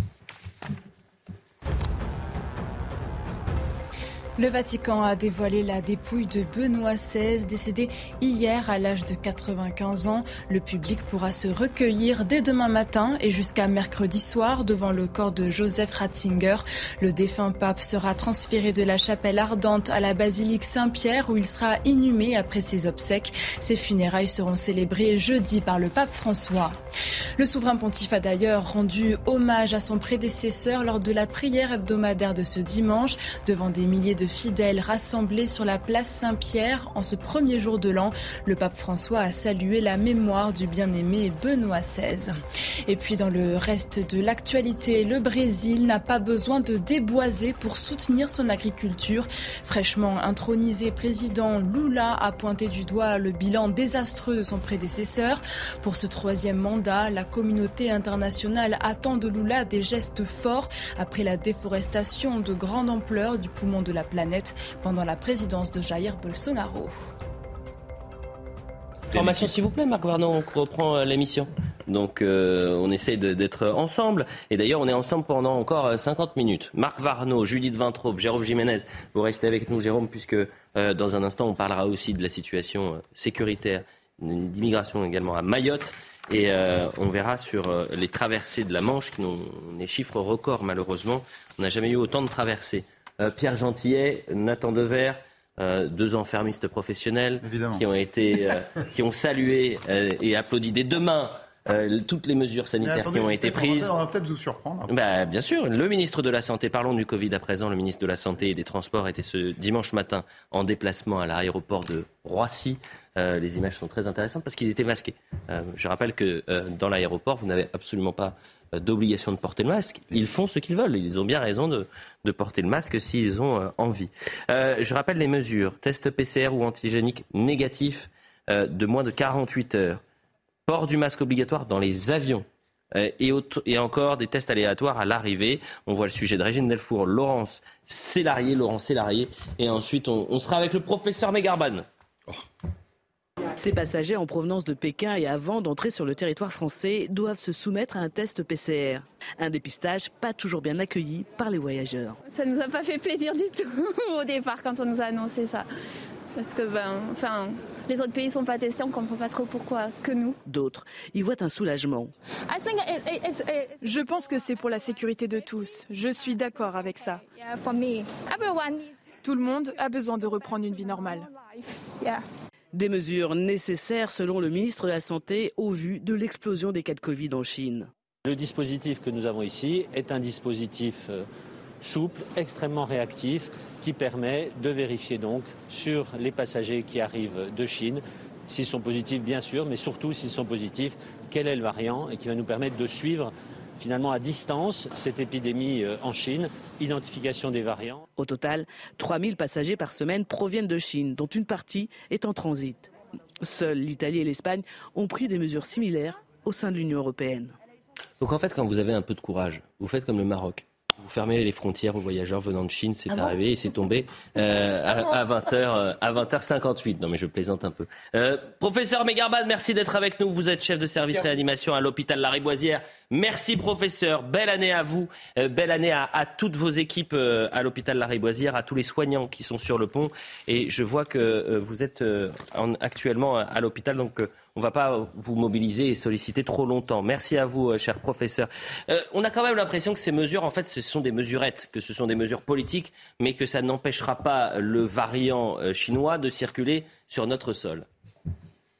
En fait, ce sont des mesures qui ont pour seul justificatif l'absence d'informations venant des autorités sanitaires chinoises ou informations venant avec un délai important, empêchant la mise en place éventuelle, si évidemment un variant nouveau, dangereux émerger, de mettre euh, les moyens adéquats en place. Donc, de fait, on est obligé de les mettre en place. Et à nouveau, dans ces mesures, c'est uniquement la partie scientifique, c'est-à-dire le séquençage euh, aléatoire euh, de, de, certains voyageurs porteurs du virus, qui a un intérêt informatif. À l'inverse, empêcher l'entrée euh, de euh, voyageurs chinois porteurs du SARS-CoV-2 n'a aucun intérêt. on sait évidemment que la politique du Covid-0 échoue et pour qu'elle soit efficace, il faut des mesures extrêmement strictes dont d'ailleurs la Chine elle-même s'est débarrassée. Non mais par exemple, le Maroc qui ferme ses frontières aux voyageurs venant de Chine, ça c'est efficace, professeur, j'imagine? Alors, euh, on va dire c'est efficace transitoirement, euh, mais euh, à terme, bien sûr, les Chinois qui seraient éventuellement porteurs de variants nouveaux contamineront d'autres personnes, d'autres pays, et ceux-ci entreront de la même façon au, Maroc, même si l'interdiction est faite pour les voyageurs chinois. En fait, les frontières n'empêchent pas la diffusion du virus. Mmh. Elles peuvent éventuellement transitoirement ralentir la progression d'une épidémie pour permettre la mise en place de mesures adéquates. Euh, une dernière chose, professeur, euh, la situation euh, dans les hôpitaux aujourd'hui, on le sait, est extrêmement tendue. pourtant, la neuvième vague Covid, est, derrière nous. Là, c'est la, la, grippe hein, qui, qui, frappe notamment vos services de soins intensifs. Oui, tout à fait. En fait, nous sommes en plein dans l'épidémie de grippe. même si par rapport à la semaine précédente, on note un, certain ralentissement, mmh. alors peut-être celui-ci est lié au fait et au départ en vacances, mais ah. nous sommes toujours en face d'une progression exponentielle de l'épidémie avec une, augmentation des contaminations en ville de l'ordre de, de 25%, des admissions dans les services d'urgence une augmentation de l'ordre de 50% et des admissions en réanimation. Nous avons à peu près aujourd'hui 200 personnes admises en réanimation en France pour des formes très graves de la, de la grippe. Euh, cette semaine, euh, j'ai le souvenir d'entendre Christophe Prudhomme nous dire, je crois que c'était mercredi midi, si je ne m'abuse, dire euh, ce, mercredi à midi, il n'y avait plus de place dans les services de réanimation, il n'y avait plus de lits de réanimation disponibles en, en Ile-de-France. Est-ce que aujourd'hui, à, à 23 heures, en ce 1er janvier 2023, il y a des lits de réanimation disponibles en Ile-de-France Non, il y a très peu de lits, voire pas du tout de lits disponibles. En fait, comme vous le savez, nous travaillons à flux tendu. C'est-à-dire, lorsqu'un patient sort ou décède, nous le remplaçons immédiatement par un autre patient qui justifie une admission dans un lit de soins critiques. Mais en attendant, lorsqu'aucun lit existe, ce patient est pris en charge, malheureusement de façon sous-optimale, dans un lit de médecine classique ou sur un brancard au service des urgences. Écoutez, merci beaucoup, professeur. Je euh, vous souhaite une nouvelle fois euh, une très belle année 2023 euh, et je vous remercie d'avoir pris un peu de temps pour nous donner toutes ces informations-là alors que vous êtes actuellement à, l'hôpital Lariboisière. Merci et bravo à, vos équipes. Qu'est-ce qu'on peut vous souhaiter, professeur? Écoutez, nous souhaitons tous que le ministre de la Santé mette effectivement en place cette refondation de l'hôpital public avec, à mon avis, immédiatement un moratoire absolu sur la réduction du nombre de lits, euh, car c'est vraiment le mal principal dont nous souffrons tous les jours, et que ceux qui pensent que nous admettons de façon excessive ou erronée des patients dans des lits, notamment des lits de soins de critique, viennent faire la visite dans les hôpitaux et nous flèchent directement ceux de ces patients qui peuvent rentrer à domicile, suivre des soins ambulatoires. Ceci est totalement illusoire c'est un, un, rêve euh, de certains technocrates qui hmm. n'ont jamais mis le pied à l'hôpital pour pouvoir économiser et faire une gestion comptable de l'hôpital. Eh bien, un grand merci, professeur, et je pense que le message est euh, entendu. C'était important. C'est fort, hein, euh, ce que disait le professeur Megarban, surtout quand on voit la situation dans les services de soins intensifs. C'est-à-dire que à ce, ce, jour, 1er janvier 2023, 23 heures, il nous expliquait qu'il y avait quasiment plus de lits de réanimation disponibles en Ile-de-France. On en est là. Et vous avez un ministre qui euh, euh, parade à Roissy avec un masque pour, euh, pour les mesurettes qu'il a prises face au Covid. Quel regard vous portez là-dessus? Bah oui, euh, l'hôpital euh, public est dans une situation qui est encore pire que celle qui était il y a trois ans au début de la crise sanitaire, ça on le sait. Mmh. Vous avez parlé des réanimations, on pourrait parler, il y a une enquête de libération sur les morts qu'il y a pu y avoir dans des urgences en France depuis X mois parce qu'ils sont euh, traités pas à temps, parce qu'il n'y a pas assez de moyens humains dans les urgences. Et en effet, ce qu'on voit quand même, c'est qu'il y a un certain nombre d'abord de pays européens qui continuent de, de, véhiculer ces, mmh. ces, normes sanitaires. En Espagne, par exemple, le masque est resté obligatoire. Et deuxièmement, sur la Chine, c'est très intéressant de voir que Aujourd'hui, les gens quittent quand même euh, ce qu'ils peuvent massivement euh, la Chine parce que les mesures commencent à s'assouplir, ils ont vécu un cauchemar là-bas, et de voir que la Chine, qui a imposé mondialement euh, une situation où toutes les frontières devenaient des barrières, mhm. voudrait quand même pouvoir faire en sorte que ces passagers puissent bénéficier d'un monde qu'ils ont eux-mêmes aboli. Donc je trouve que d'un point de vue symbolique, c'était bien de prendre ces mesures pour la Chine pour les prendre à leur propre piège, si vous voulez. Vous parlez des difficultés à l'hôpital. Qu'est-ce qui cloche à, l'hôpital aujourd'hui? Voyez ce sujet d'Aminat Adem. Malgré les milliards d'euros déboursés depuis 2020 dans le cadre du Ségur, le système de santé français n'est pas au beau fixe.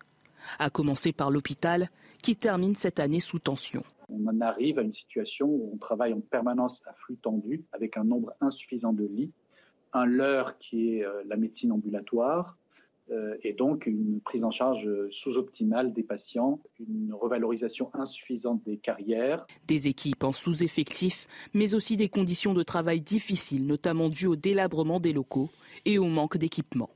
En Réa, je sais qu'ils ont utilisé des bouilloires pour euh, faire chauffer un peu d'eau euh, pour que les patients puissent faire une petite toilette. Certains soignants ont découpé des draps pour pouvoir faire des gants de fortune. On aimerait faire notre boulot correctement, mais, mais on n'a pas les moyens de le faire.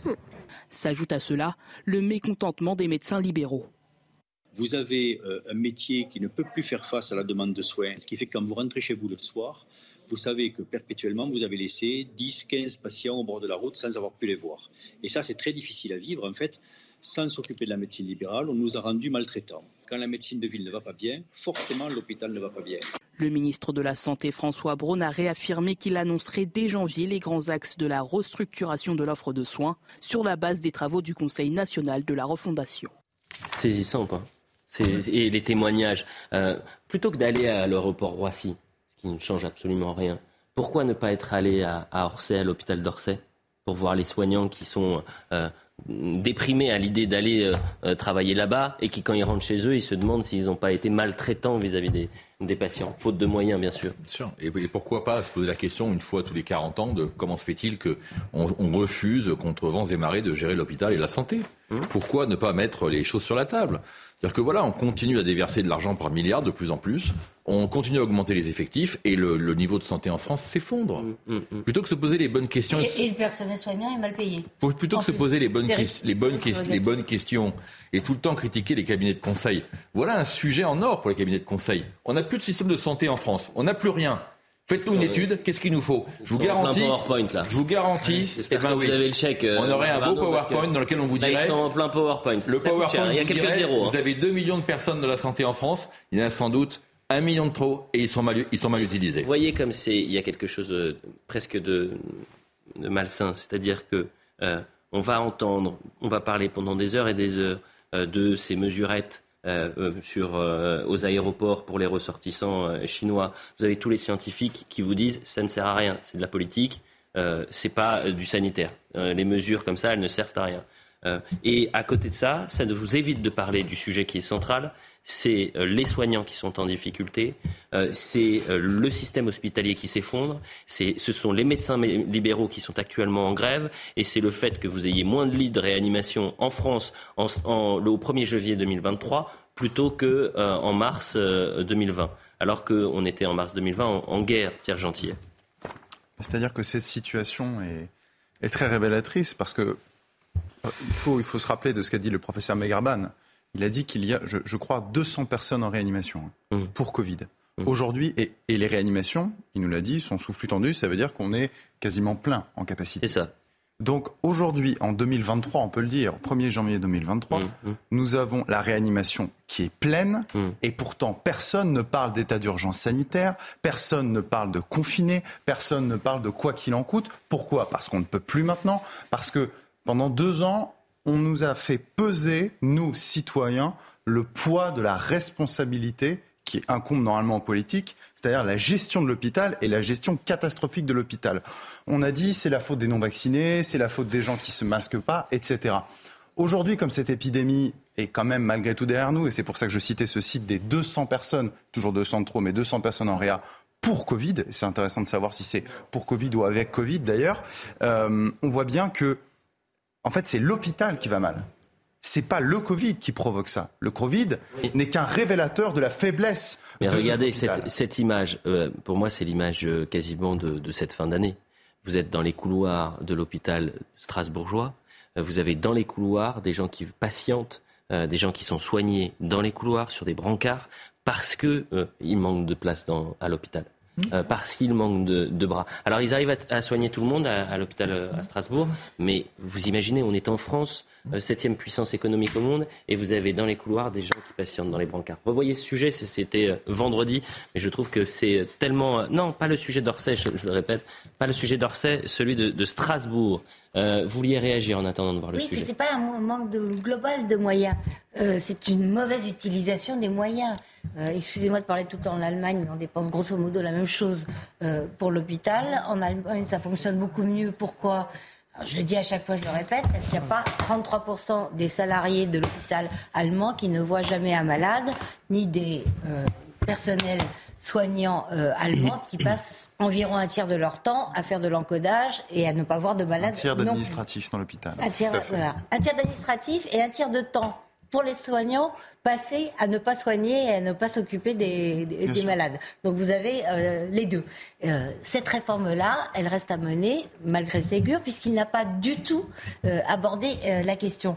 J'ajoute que essayer de faire des économies, c'est ça c'est normal et c'est nécessaire que les 35 heures ont mis à plat l'hôpital, ça c'est pour Nathan, euh, d'une façon euh, dont on voit les conséquences encore aujourd'hui, notamment euh, parce qu'on ne pouvait pas payer les heures sud qui se sont accumulées, accumulées, et qu'on n'a pas augmenté les salaires, puisqu'il y avait cette fichue modération salariale qui avait été négociée. Mm. En contrepartie de cette merveilleuse réduction du temps de travail. Et voilà pourquoi notre hôpital est malade. On va voir justement ce sujet à, l'université de, Strasbourg. Je rappelle le contexte. Vous avez la triple épidémie, grippe, bronchiolite et Covid euh, qui sature toute la chaîne de soins d'urgence. Le CHU à Strasbourg enregistre 220 passages par jour et euh, sur deux sites d'accueil. Euh, c'est un chiffre en augmentation de 6% par rapport à 2021. C'est très intéressant donc de voir qu'il y a une augmentation par rapport à 2021 où on était en période de vague épidémique, vague Covid, et les médecins sont débordés. Les images, elles sont fascinantes, vraiment. C'est tellement triste d'ailleurs de voir ça. Euh, mais ils assurent, et bravo aux soignants, parce que c'est bien évidemment l'idée n'est pas d'attaquer les, soignants qui font ce qu'ils peuvent, les pauvres. Euh, c'est de voir qu'aujourd'hui, on préfère parler de mesurettes crise Covid plutôt que de parler du vrai sujet, c'est le manque de lits, le manque de bras et un hôpital à bout de souffle. Au CHU de Strasbourg, dans le Bas-Rhin, les urgences débordent dans les couloirs. On ressent à la fois les crises épidémiques, les vacances et le mouvement social de la médecine libérale. Allongé sur son brancard, cet homme prend son mal en patience depuis plusieurs heures. C'est long, c'est long et enfin le temps il est, passe pas le temps passe pas. Après, j'ai aussi une petite fille qui m'attend à la maison. Cette tension pèse également sur le quotidien des soignants. En poste depuis 31 ans, le professeur Bilbo s'inquiète. ce qui nous impacte directement euh, avec la, la résultante, c'est des patients sur des brancards 24-48 heures ce qui n'existait pas il y a deux ans, et en particulier pour les personnes âgées. Et ça, euh, c'est effectivement un peu quelque part choquant. Néanmoins, euh, encore une fois, euh, la mission l'a remplie. La congestion des urgences s'observe également dans la salle de régulation des appels du SAMU, jusqu'à 1800 décrochés par jour. C'est compliqué, mais on essaye de trouver effectivement des ressources humaines. On a fait revenir des assistants de régulation médicale euh, qui étaient en formation, par exemple. On essaye de s'organiser au, jour le jour face à, l'afflux. Le syndicat SAMU Urgence de France a comptabilisé au moins 23 décès inattendus en décembre au niveau national, conséquence des difficultés de prise en charge. Vous avez donc des patients sur des brancards 24-48 heures. Hmm. Voilà où on en est aujourd'hui. Et donc on dit merci qui? Ben on, dit, on dit merci, la, culture de la haute administration en France, qui consiste à toujours demander plus d'argent dès qu'on a un problème, à toujours créer un organisme de contrôle supplémentaire, une, agence de plus, et qui ne regarde pas les fondamentaux et donc qui anticipe rien. Parce que la crise de l'hôpital, elle n'est pas isolée, elle est également liée à, la crise médicale qui fait mmh. qu'en France, les déserts médicaux, alors on va pas tout...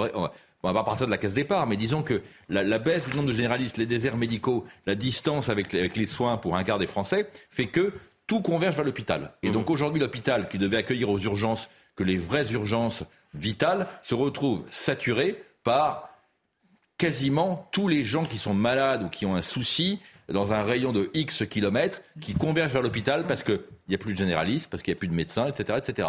Et à côté de ça, on a un outil, l'hôpital, qui lui, je ne veux pas dire qu'il est très mal géré, qui n'est pas géré mmh. depuis, depuis des décennies et qui fait qui essayent tant bien de mal de s'en sortir, avec des salaires de misère pour les soignants, des effectifs pléthoriques d'administratifs, toujours plus de papiers, toujours plus d'agences médicales, et derrière, à la fin, ben, il y a de moins en moins de soins, parce que les moyens sont mal utilisés. Il est 23h18 si vous nous rejoignez sur CNews. Merci d'être avec nous. Euh, on est en direct euh, encore pendant une bonne demi-heure avec euh, Nathan Dever, toujours aussi bronzé, avec Pierre Gentillet, avec Jérôme Jiménez, porte-parole Île-de-France UNSA Police, Judith Vintraube et bien sûr Marc Varno.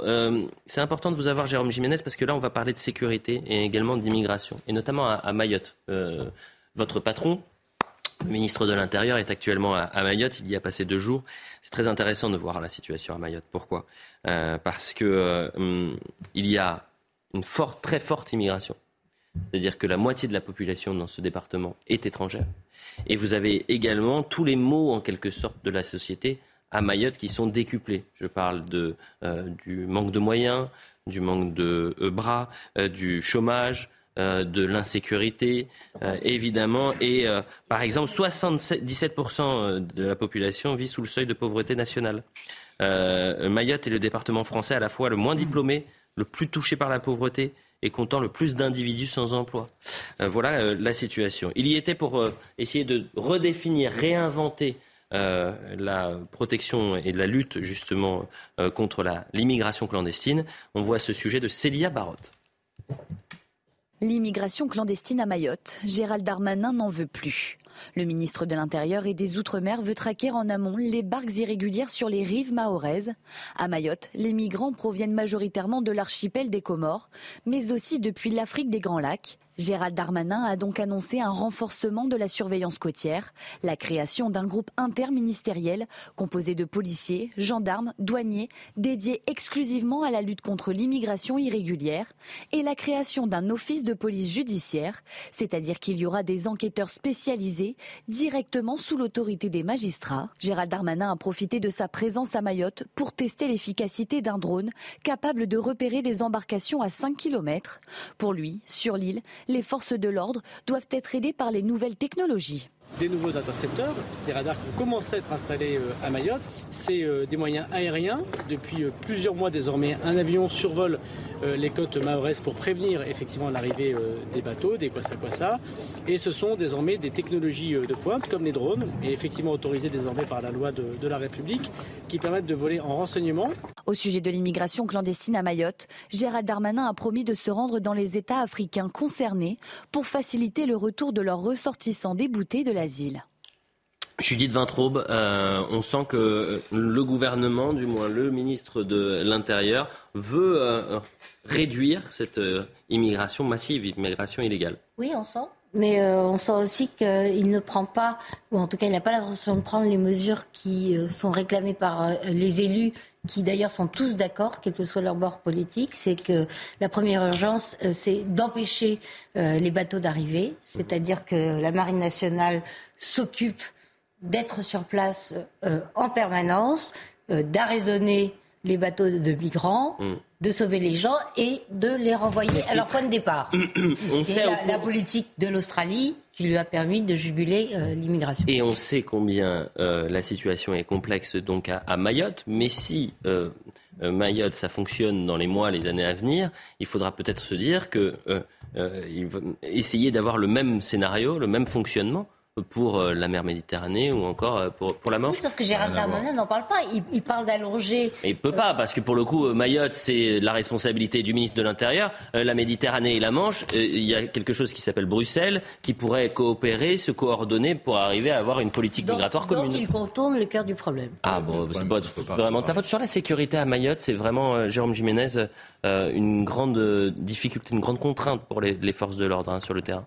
C'est une grosse difficulté, on le sait, puisque à partir du moment où euh, Mayotte, c'est le théâtre d'affrontements euh, terribles. Hein. Mm. Euh, on parle de maisons incendiées, de personnes, on va pas refaire l'histoire, mais le mode opératoire, souvent, on utilise la machette et on, démembre, on décapite des gens, c'est juste terrifiant.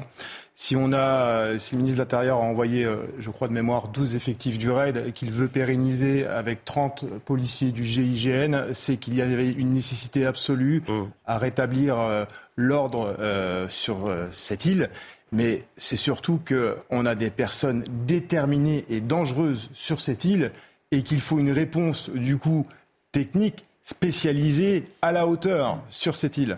Et c'est bien dans ce sens-là euh, que les policiers du RAID et du GIGN, aujourd'hui, ils sont fortement présent. Après, je trouve qu'il y a un élément qui est assez intéressant, et moi, c'est un sujet qui m'a toujours intéressé. Je l'ai toujours dit aujourd'hui, l'avenir, c'est l'utilisation du drone. On pourra dire ce qu'on veut, cette expérimentation, elle a un sens. En plus de la surveillance côtière, radar, allez y mettre. Alors après, bien sûr, madame, vous avez raison. Il faut aussi avoir les moyens de renvoyer. C'est peut-être pour ça qu'il y aura la création d'une unité judiciaire et de judiciariser les choses pour qu'on puisse réexpulter dans de bonnes conditions ces personnes. Mais euh, c'est euh, une chose après l'autre. Je crois qu'il est fort intéressant d'utiliser le drone. Enfin, on peut les utiliser puisque nous en avons le droit et nous avons les textes de loi qui sont en sens. Enfin, on peut utiliser le drone et pour la sécurité, c'est l'avenir, le drone. Un chiffre, toujours sur la question de l'immigration. Euh, cette fois-ci, on repart du côté de la Manche. 45 756, c'est le nombre de traversées illégales de la Manche recensées pour cette année 2022. C'est un record. Euh, c'est du jamais vu. En 2021, c'était déjà un record, il y en avait eu 28 526. Euh, comment vous expliquez cette, euh, hausse et peut-être, Pierre Gentier, cette incapacité qu'ont les autorités britannique et française à empêcher cette traversée qui est extrêmement dangereuse et ensuite qui, qui ne fait qu'augmenter. Ah bah, de toute façon, il y a deux raisons. La première raison, c'est une raison à court terme, c'est l'absence de coopération et d'accord entre la France et la Grande-Bretagne sur ce sujet. Maintenant, de manière plus générale, je pense que là, il faut parler dans les grandes masses. Nous avons un contexte migratoire depuis 20-30 ans, mais encore plus ces dernières années, hein, j'insiste, ces 3-4 dernières années, un contexte migratoire qui se tend, avec des flux qui viennent d'Afrique et du Moyen-Orient vers l'Europe, qui ne cessent de s'aggraver, qui ne mmh. vont pas cesser euh, d'augmenter. Et je suis obligé de faire le lien avec le sujet précédent, quand vous parliez de Mayotte. Euh, on me rappelait euh, avant la publicité, enfin avant euh, que 80% des naissances à Mayotte sont d'origine étrangère et une personne sur deux à Mayotte est étrangère. Et c'est une situation catastrophique. Pourquoi je fais le lien? Parce que quand on nous dit l'immigration c'est une chance, l'immigration ça nous enrichit. On voit la situation dans laquelle on est aujourd'hui. On voit les mesures et qui ne sont pas des vraies mesures, mais quand même les mesures que que le ministre de l'Intérieur est obligé, mmh. obligé d'avancer pour faire face à cette situation. Moi, j'ai peur que. C'est pas j'ai peur, je pense, je suis sûr que dans 20 ans, si on ne fait rien, Mayotte, c'est déjà ce que sera la France dans 20 ans. C'est un cas exceptionnel, euh, Pierre Gentillet. Mais bon, c'est votre, euh, c'est votre analyse. Hein. Euh, je pense que les gens. C'est mon analyse et c'est l'analyse de plein de gens qui bah étudient ce phénomène migratoire. Si nous ne faisons rien, dans 20 ans, la France, ce sera Mayotte. Bon, ça, c'est encore une fois, c'est une, c'est votre, c'est votre vision des choses. Marc Varno, vous partagez ou pas du tout? Alors, oui, oui et non. sur, la Manche, un, élément important, c'est que les, les, les, traversées d'illégaux via les camions, etc., ont quasiment disparu. Et par contre, on est passé à 45 000 effectivement euh, illégaux qui traversent la Manche. Pourquoi? Parce qu'il y, a finalement relativement très peu d'accidents. Contrairement, contrairement à la traversée de la Méditerranée qui, tue beaucoup de migrants, il y en a beaucoup moins qui laissent leur vie. Donc forcément, le, rapport risque-bénéfice est très important. Juste pour revenir sur Mayotte, je pense que sur Mayotte, on ne dit pas assez, mais il y a quand même une erreur gigantesque qui a été faite en 1974 par Valéry Giscard d'Estaing, qui à l'époque a rien trouvé de mieux que de faire un référendum par île pour savoir s'ils voulaient l'indépendance. Le résultat, c'est ce qu'on vit aujourd'hui. Trois îles sur quatre ont demandé leur indépendance. C'est effectivement euh, euh, Comore, euh, Anjouan, et la troisième qui est Moélie. Et Mayotte a dit non, moi je veux rester français. Hmm. Mais ils veulent rester français et ils sont, ils sont français. Ils ont les lois de la République. Donc forcément, au milieu de l'océan Indien, quand vous êtes à 60 km de hors-bord pour passer d'un régime de pauvreté absolue vers la France, eh effectivement, par dizaines de milliers, ils vont traverser. Et je crois que si aujourd'hui Mayotte a le record d'homicide en Europe, hein, c'est la criminalité à Mayotte, ça dépasse quand même l'imaginaire. Il y, a cinq meurtres pour 100 000 habitants. Il n'y a, pas un endroit plus dangereux en sur Mayotte, mais oui, allez-y. Oui, non, non, mais si, parce que les deux sont liés. C'est-à-dire qu'en réalité, on ne peut pas considérer qu'un problème migratoire d'un influx de migrants est le même en Méditerranée, dans la Manche et à Mayotte. Il y a des sujets qui sont complètement différents. Il y a quand même, euh, euh, depuis, euh, que je ne dise pas de, bêtises, depuis 2014, plus de 200 personnes hein, sont mortes, ont été portées disparues en, tentant de traverser la Manche. mais 11 l'année dernière. Oui. Sur 45 000. Je suis d'accord avec Marc sur un point. C'est qu'il me semble que le, L'erreur qu'on fait dans le débat euh, sur l'immigration, c'est qu'on pose toujours euh, la question de manière axiologique. Est-ce que c'est bien ou mal en fonction des valeurs? Mais il me semble que ça, c'est un prisme, et qu'on voit à chaque fois, c'est qu'on traite l'immigration comme si c'était un sujet de politique intérieure. Or, ce n'est pas le cas. L'immigration, c'est un sujet de politique internationale parce que par principe, c'est une translation d'un pays à un autre. Et donc, euh, M. Darmanin, apparemment, c'est ce qu'il va faire. Mais il faut avant tout qu'il aille aux Comores, qu'il aille euh, dans l'Afrique, dans les régions des lacs, euh, parce que c'est ce qu'il faut comprendre, c'est que vous avez décrit euh, le régime de pauvreté absolue qui existe à Mayotte, le danger, les infrastructures qui sont extrêmement précarisées, et c'est un petit mot. Mais ce qu'il faut quand même voir, c'est que Mayotte est un Eldorado pour les gens qui s'y rendent, est perçu comme un Eldorado, et de facto ça l'est. Donc si vous voulez, et c'est d'ailleurs la même chose pour la Manche, on pourrait reparler plus précisément, mais du fait que les Anglais demandent aux Français de se décharger eux-mêmes de leurs responsabilités. Et donc il me semble que dans tous ces sujets-là, la chose à faire, c'est pas d'aller régler le problème avec des sujets policiers ou judiciaires, mais c'est d'aller d'aller dans le pays de, départ des immigrés et de, voir comment arranger les choses. à ce Nathan a soulevé un problème qui est extrêmement, qui est extrêmement important sur les prix, sur l'argent qui est payé par les Anglais. Parce que ça, c'est un vrai scandale. Merci de l'avoir mentionné. 72 millions d'euros. Exactement, pour 700 à 800 gendarmes. Est-ce que vous vous rendez compte le précédent qu'on est en train de créer? C'est-à-dire qu'on est en train de dire à un pays, si vous voulez que j'augmente la sécurité pour venir chez vous, bah donnez-moi quelques dizaines de millions d'euros, moi je vous mets des gendarmes. Les gendarmes ne sont pas à vendre en France. Les gendarmes, ils sont faits pour protéger les Français et pas, et ils sont pas au, service des Anglais. moi, je trouve ça incroyable. La, euh, la publicité, j'allais dire pas du tout, puisqu'il est 23h30, c'est le rappel des titres avec euh, Isabelle Puboulot. Et ensuite, euh, j'ai une information à vous donner qui peut-être va vous intéresser, j'en suis sûr même. Le projet de la réforme des retraites attendu le 10 janvier. D'ici là, la Première ministre recevra les partenaires sociaux mardi et mercredi. Des échanges pour poursuivre le dialogue initié le 5 octobre avec les syndicats salariés sur l'augmentation de l'âge légal de départ. Emmanuel Macron l'a confirmé hier dans ses vœux. 2023 sera l'année de la réforme des retraites en vue d'une application dès la fin de l'été. C'est officiel, la Croatie a changé de monnaie aujourd'hui et devient le 20e membre de la zone euro. Par ailleurs, le pays est désormais le 27e État à avoir rejoint l'espace Schengen où plus de 400 millions de personnes peuvent voyager librement sans contrôle aux frontières intérieures. Deux étapes majeures pour la Croatie, membre de l'Union européenne depuis juillet 2013.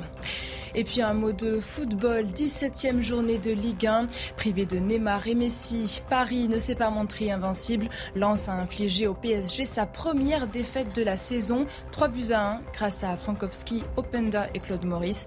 Les 100 et or confortent leur deuxième place à 4 points du leader parisien. C'est très intéressant hein, pour cette euh, défaite des Parisiens. Pourquoi? Parce qu'ils avaient comme objectif de rester invincibles pendant toute l'année. Et c'était vraiment le leitmotiv de, du, Paris Saint-Germain. Et donc, défaite, première défaite. Bravo au 100 et or, le Racing Club de Lens. Euh, l'information que je vous donne à 23h30, mais vous l'avez peut-être vu, euh, la grève des médecins libéraux. On n'en a pas parlé. Vous savez que depuis le 25 décembre, euh, des collectifs de, de, médecins qui d'abord ont commencé sur les réseaux sociaux, pour après se fédérer, ils sont plus de 15 000, ont décidé de faire grève et de fermer leur cabinet depuis lundi. la grève devait s'arrêter demain eh bien la grève a été reconduite. Le mouvement reconduit pour une semaine de plus. Euh, les euh, médecins pour demain, donc appelé euh, les médecins à de nouveau fermer leur cabinet du 2 au 8 janvier inclus faute de réponse du gouvernement. C'est quand même dingue. Alors, est-ce que c'est la semaine de trop pour vous? Est-ce qu'ils auraient dû mettre un terme à cette grève ou ils ont raison aujourd'hui de, se mobiliser? Judith Vintraud, d'abord. Moi, je trouve qu'ils ont parfaitement raison dans leurs revendications. La médecine libérale mmh. est maltraitée en France de, par tous les gouvernements, de droite comme de gauche, depuis 30 ans.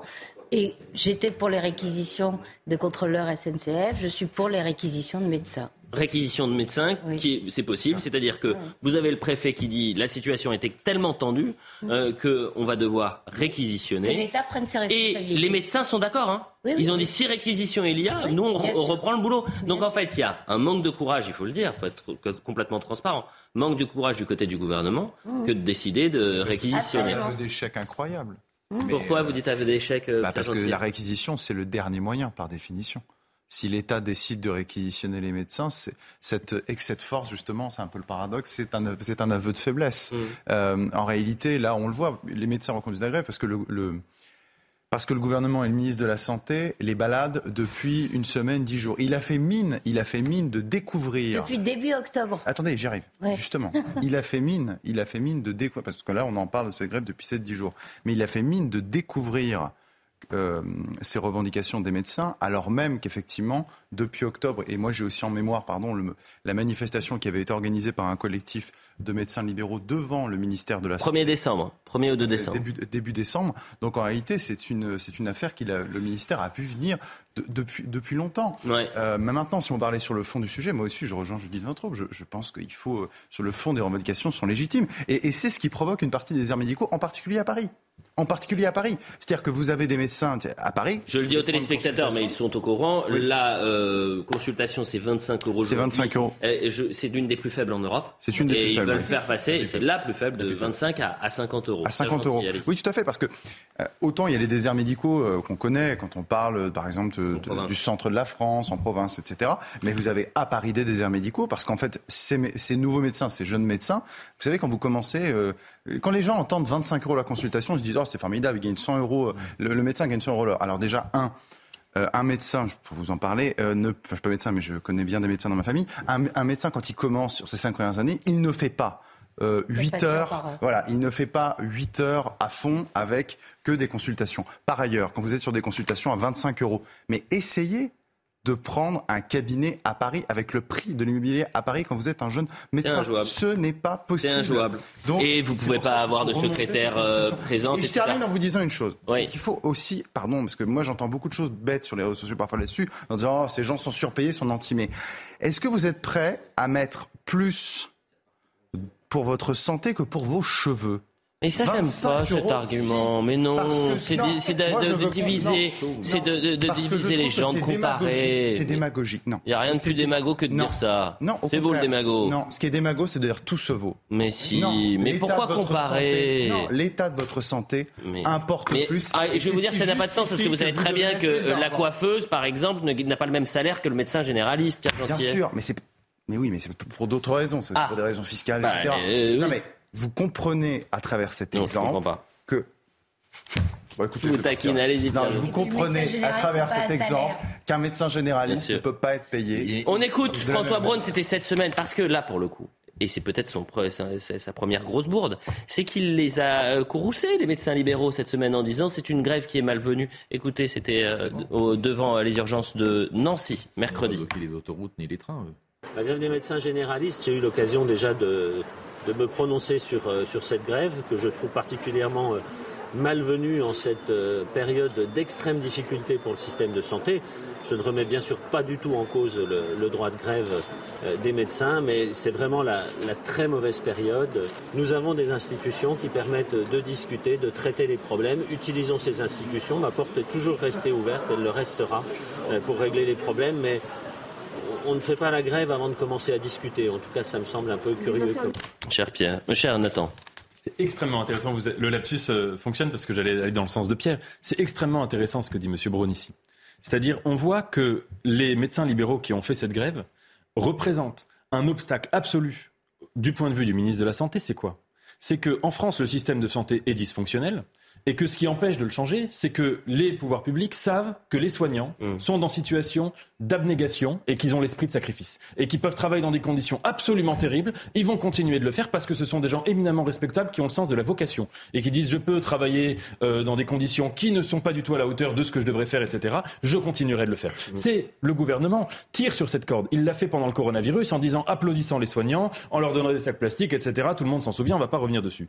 Et là de dire que faire grève, c'est vraiment pas gentil, c'est vraiment pas bien. C'est très profond. C'est-à-dire que là, il sent bien qu'il y a une cassure entre le soignant qui était en quelque sorte dans la position du gentil suiveur, du gentil soumis, et qui là commence à dire qu'ils ne sont pas contents de travailler ainsi, ils ont raison. Et c'est toujours la même chose, c'est le timing. J'ai l'impression que, et, c'est le courage, il est plus simple euh, d'aller à l'aéroport Roissy-Charles de Gaulle pour rencontrer personne que d'aller au contact des médecins libéraux qui sont en, colère et, et, de répondre très rapidement à leurs revendications, c'est-à-dire revalorisation du tarif de la consultation passant de 25 à 50 euros, suppression d'actes administratifs, rémunération des rendez-vous non euh, honorés, euh, transfert des compétences à d'autres professions médicales sous couvert de protocole. À, à faire dans un désert médical. Mais évidemment, mais encore une fois, est-ce qu'aujourd'hui, il, ne faut pas, plutôt que rentrer dans un bras de fer avec les médecins libéraux, euh, tendre la, main à ces médecins? Marc Varnaud moi, je crois que les, médecins ont été extrêmement patients. Ils sont effectivement, ils ont la vocation, comme ça a été dit. Ils, ont, ils sont corvéables à merci.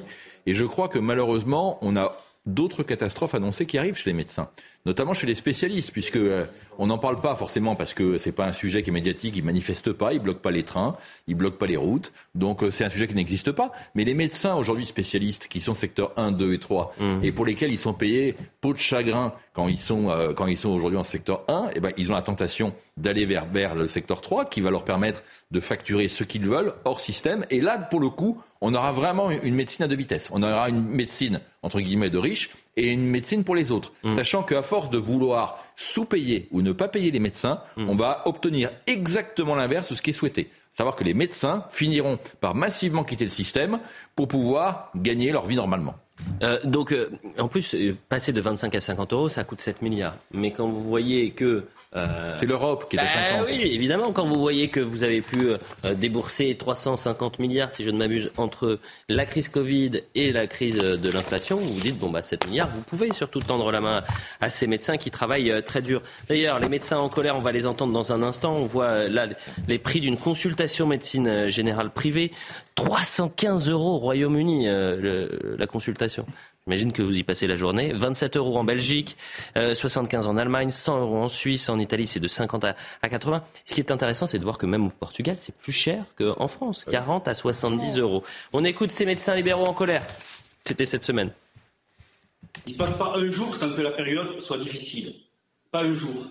Il ne se passe pas un jour sans que les Français aient des difficultés pour trouver un médecin et passent des heures et des heures sur des brancards d'urgence on a un hôpital qui s'effondre, on a une médecine de ville qui s'effondre. On laisse prospérer les plateformes de téléconsultation, on dégrade la qualité de prise en charge des patients, on démantèle le métier de médecin. Il y a urgence et c'est pas en nous baladant qu'on va régler le problème. Médecin pour demain, c'est un mouvement de jeunes médecins. Et moi, je le soutiens complètement parce qu'on s'est assez moqué de nous. Nous avons besoin euh, de discuter de l'avenir de notre système de santé pour que chaque citoyen puisse avoir un médecin traitant, pour qu'il puisse avoir un service d'urgence à moins de 30 minutes de chez lui. C'est ça dont il faut qu'on discute aujourd'hui. Et il n'y a aucun espace de débat. Les réunions avec François Braun, ce sont des réunions en visio où nous sommes 150 qui durent deux heures où on ne peut pas s'exprimer. Ça, ce n'est pas du dialogue social. Monsieur Braun est complètement hors sol aujourd'hui dans ses déclarations.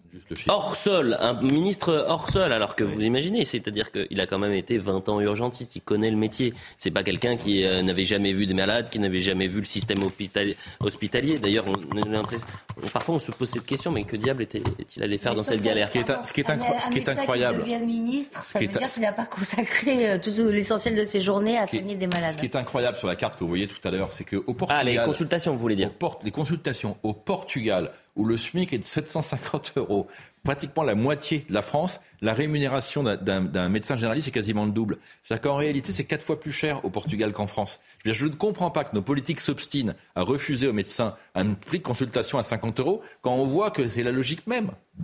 Euh, un dernier mot là-dessus, peut-être, Nathan? Oui, juste un mot. C'est de dire que par-delà cette question des médecins libéraux, en fait, tout cela va dans le même sens, qui est la crise des métiers de vocation. Mhm. Euh, et que euh, aujourd'hui, les jeunes étudiants qui sont en train de se poser la question de leur orientation, qui vont se la poser à partir de janvier, je pense que très nombreux parmi eux seront ceux qui n'auront pas envie de faire médecine, qu'il s'agisse de faire pour faire de la médecine libérale ou pour travailler à l'hôpital, etc. Dans tous les cas, ça ne donne absolument pas envie. Études extrêmement longues, peu de valorisation, conditions de travail très dures. Et ça, ça va dans le sens de suppression des métiers de la vocation mhm. pour aller vers le job qui demande non pas des compétences mais des acquis dont on peut changer tous les trois ans en moyenne. On passe mhm. d'une entreprise à une mhm. autre en s'inscrivant sur des réseaux de. C'est la Startup Nation, cher Nathan Never. Bah, écoutez, euh, les Français ont voté pour la Startup Nation, pour l'ubérisation de la société. Ce qui est intéressant aussi quand vous parliez de vocation, c'est aussi le symbole, c'est le médecin de famille. Est-ce que c'est d'avoir le contact avec son médecin Vous, euh, c'est terminé, c'est-à-dire qu'aujourd'hui on a des téléconsultations. Vous, qui fait des téléconsultations, tiens, avec son médecin? Jamais. Jamais? Marc?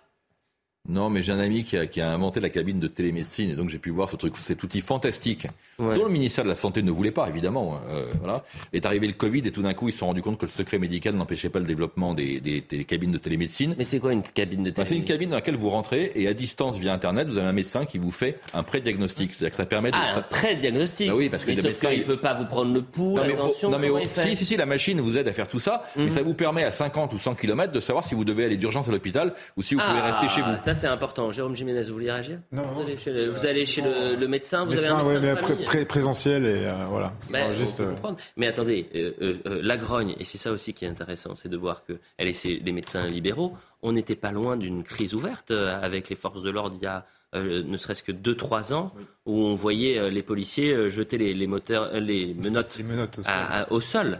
c'était il y a c'était il y a 3 ans, si je ne m'abuse. C'est ça, oui, oui. C'était sous l'ère Christophe Castaner. Exactement.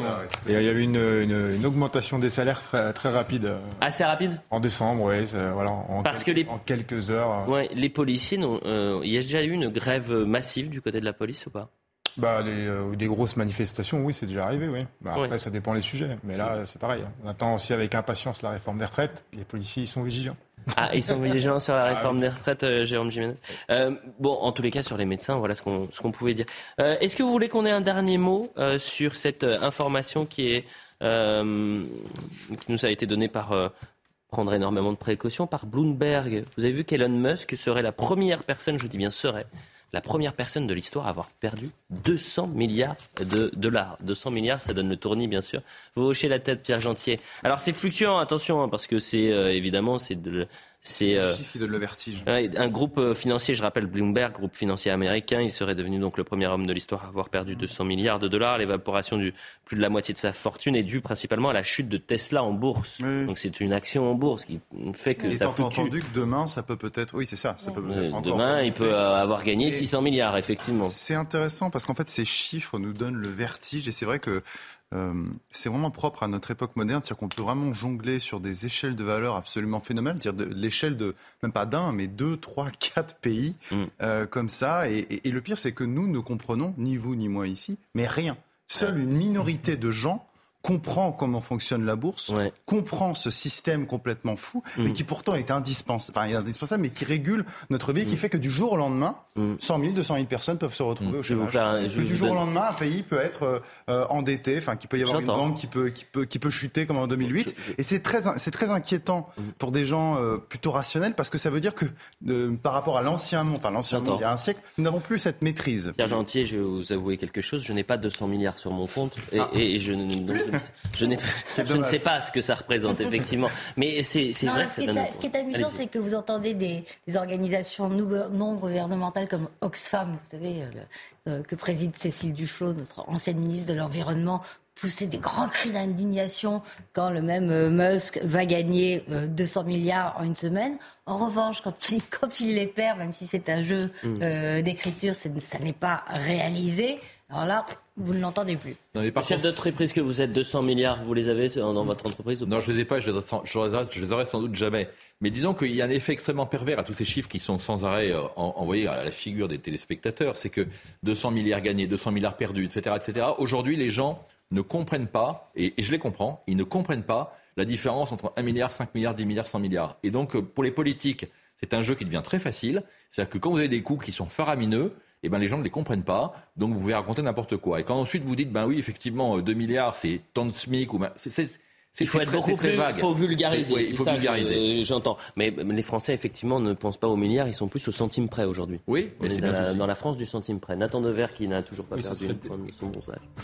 Allez-y, vous aurez le mot de la fin. de proposer une cagnotte euh, pour ce pauvre Elon Musk qui se retrouve à la rue. Je crois. Mais euh, non, en vrai, ce qui est intéressant, c'est qu'on ne sait pas que ce soit sur Elon Musk ou sur Zuckerberg, mhm. on ne sait jamais s'ils sont en ascension ou s'ils sont en descente. Et d'ailleurs, à chaque fois qu'ils perdent 200 milliards l'un ou l'autre, euh, tout le monde se dit ah peut-être que c'est le début de leur fin parce que les deux, évidemment, vous l'avez dit et c'était très juste. C'est aujourd'hui c'est le propre de la bourse moderne que d'avoir des grandes descentes. Mais eux, ils sont tellement dans des projets complètement fous et faramineux qu'on a l'impression qu'ils sont leur fortune est extrêmement fragile. Terminé. Merci beaucoup à, tous les cinq. C'était un plaisir d'être avec vous. Je vais remercier euh, François Trapp qui a préparé euh, cette émission, à toutes les équipes en, en régie. On se retrouve la semaine prochaine, bien sûr. L'édition de la nuit, c'est avec Olivier de Carenfleck. Et puis, vous pouvez revoir cette émission, bien sûr, sur cnews.fr. À la semaine prochaine, les amis. Merci. Merci. Merci.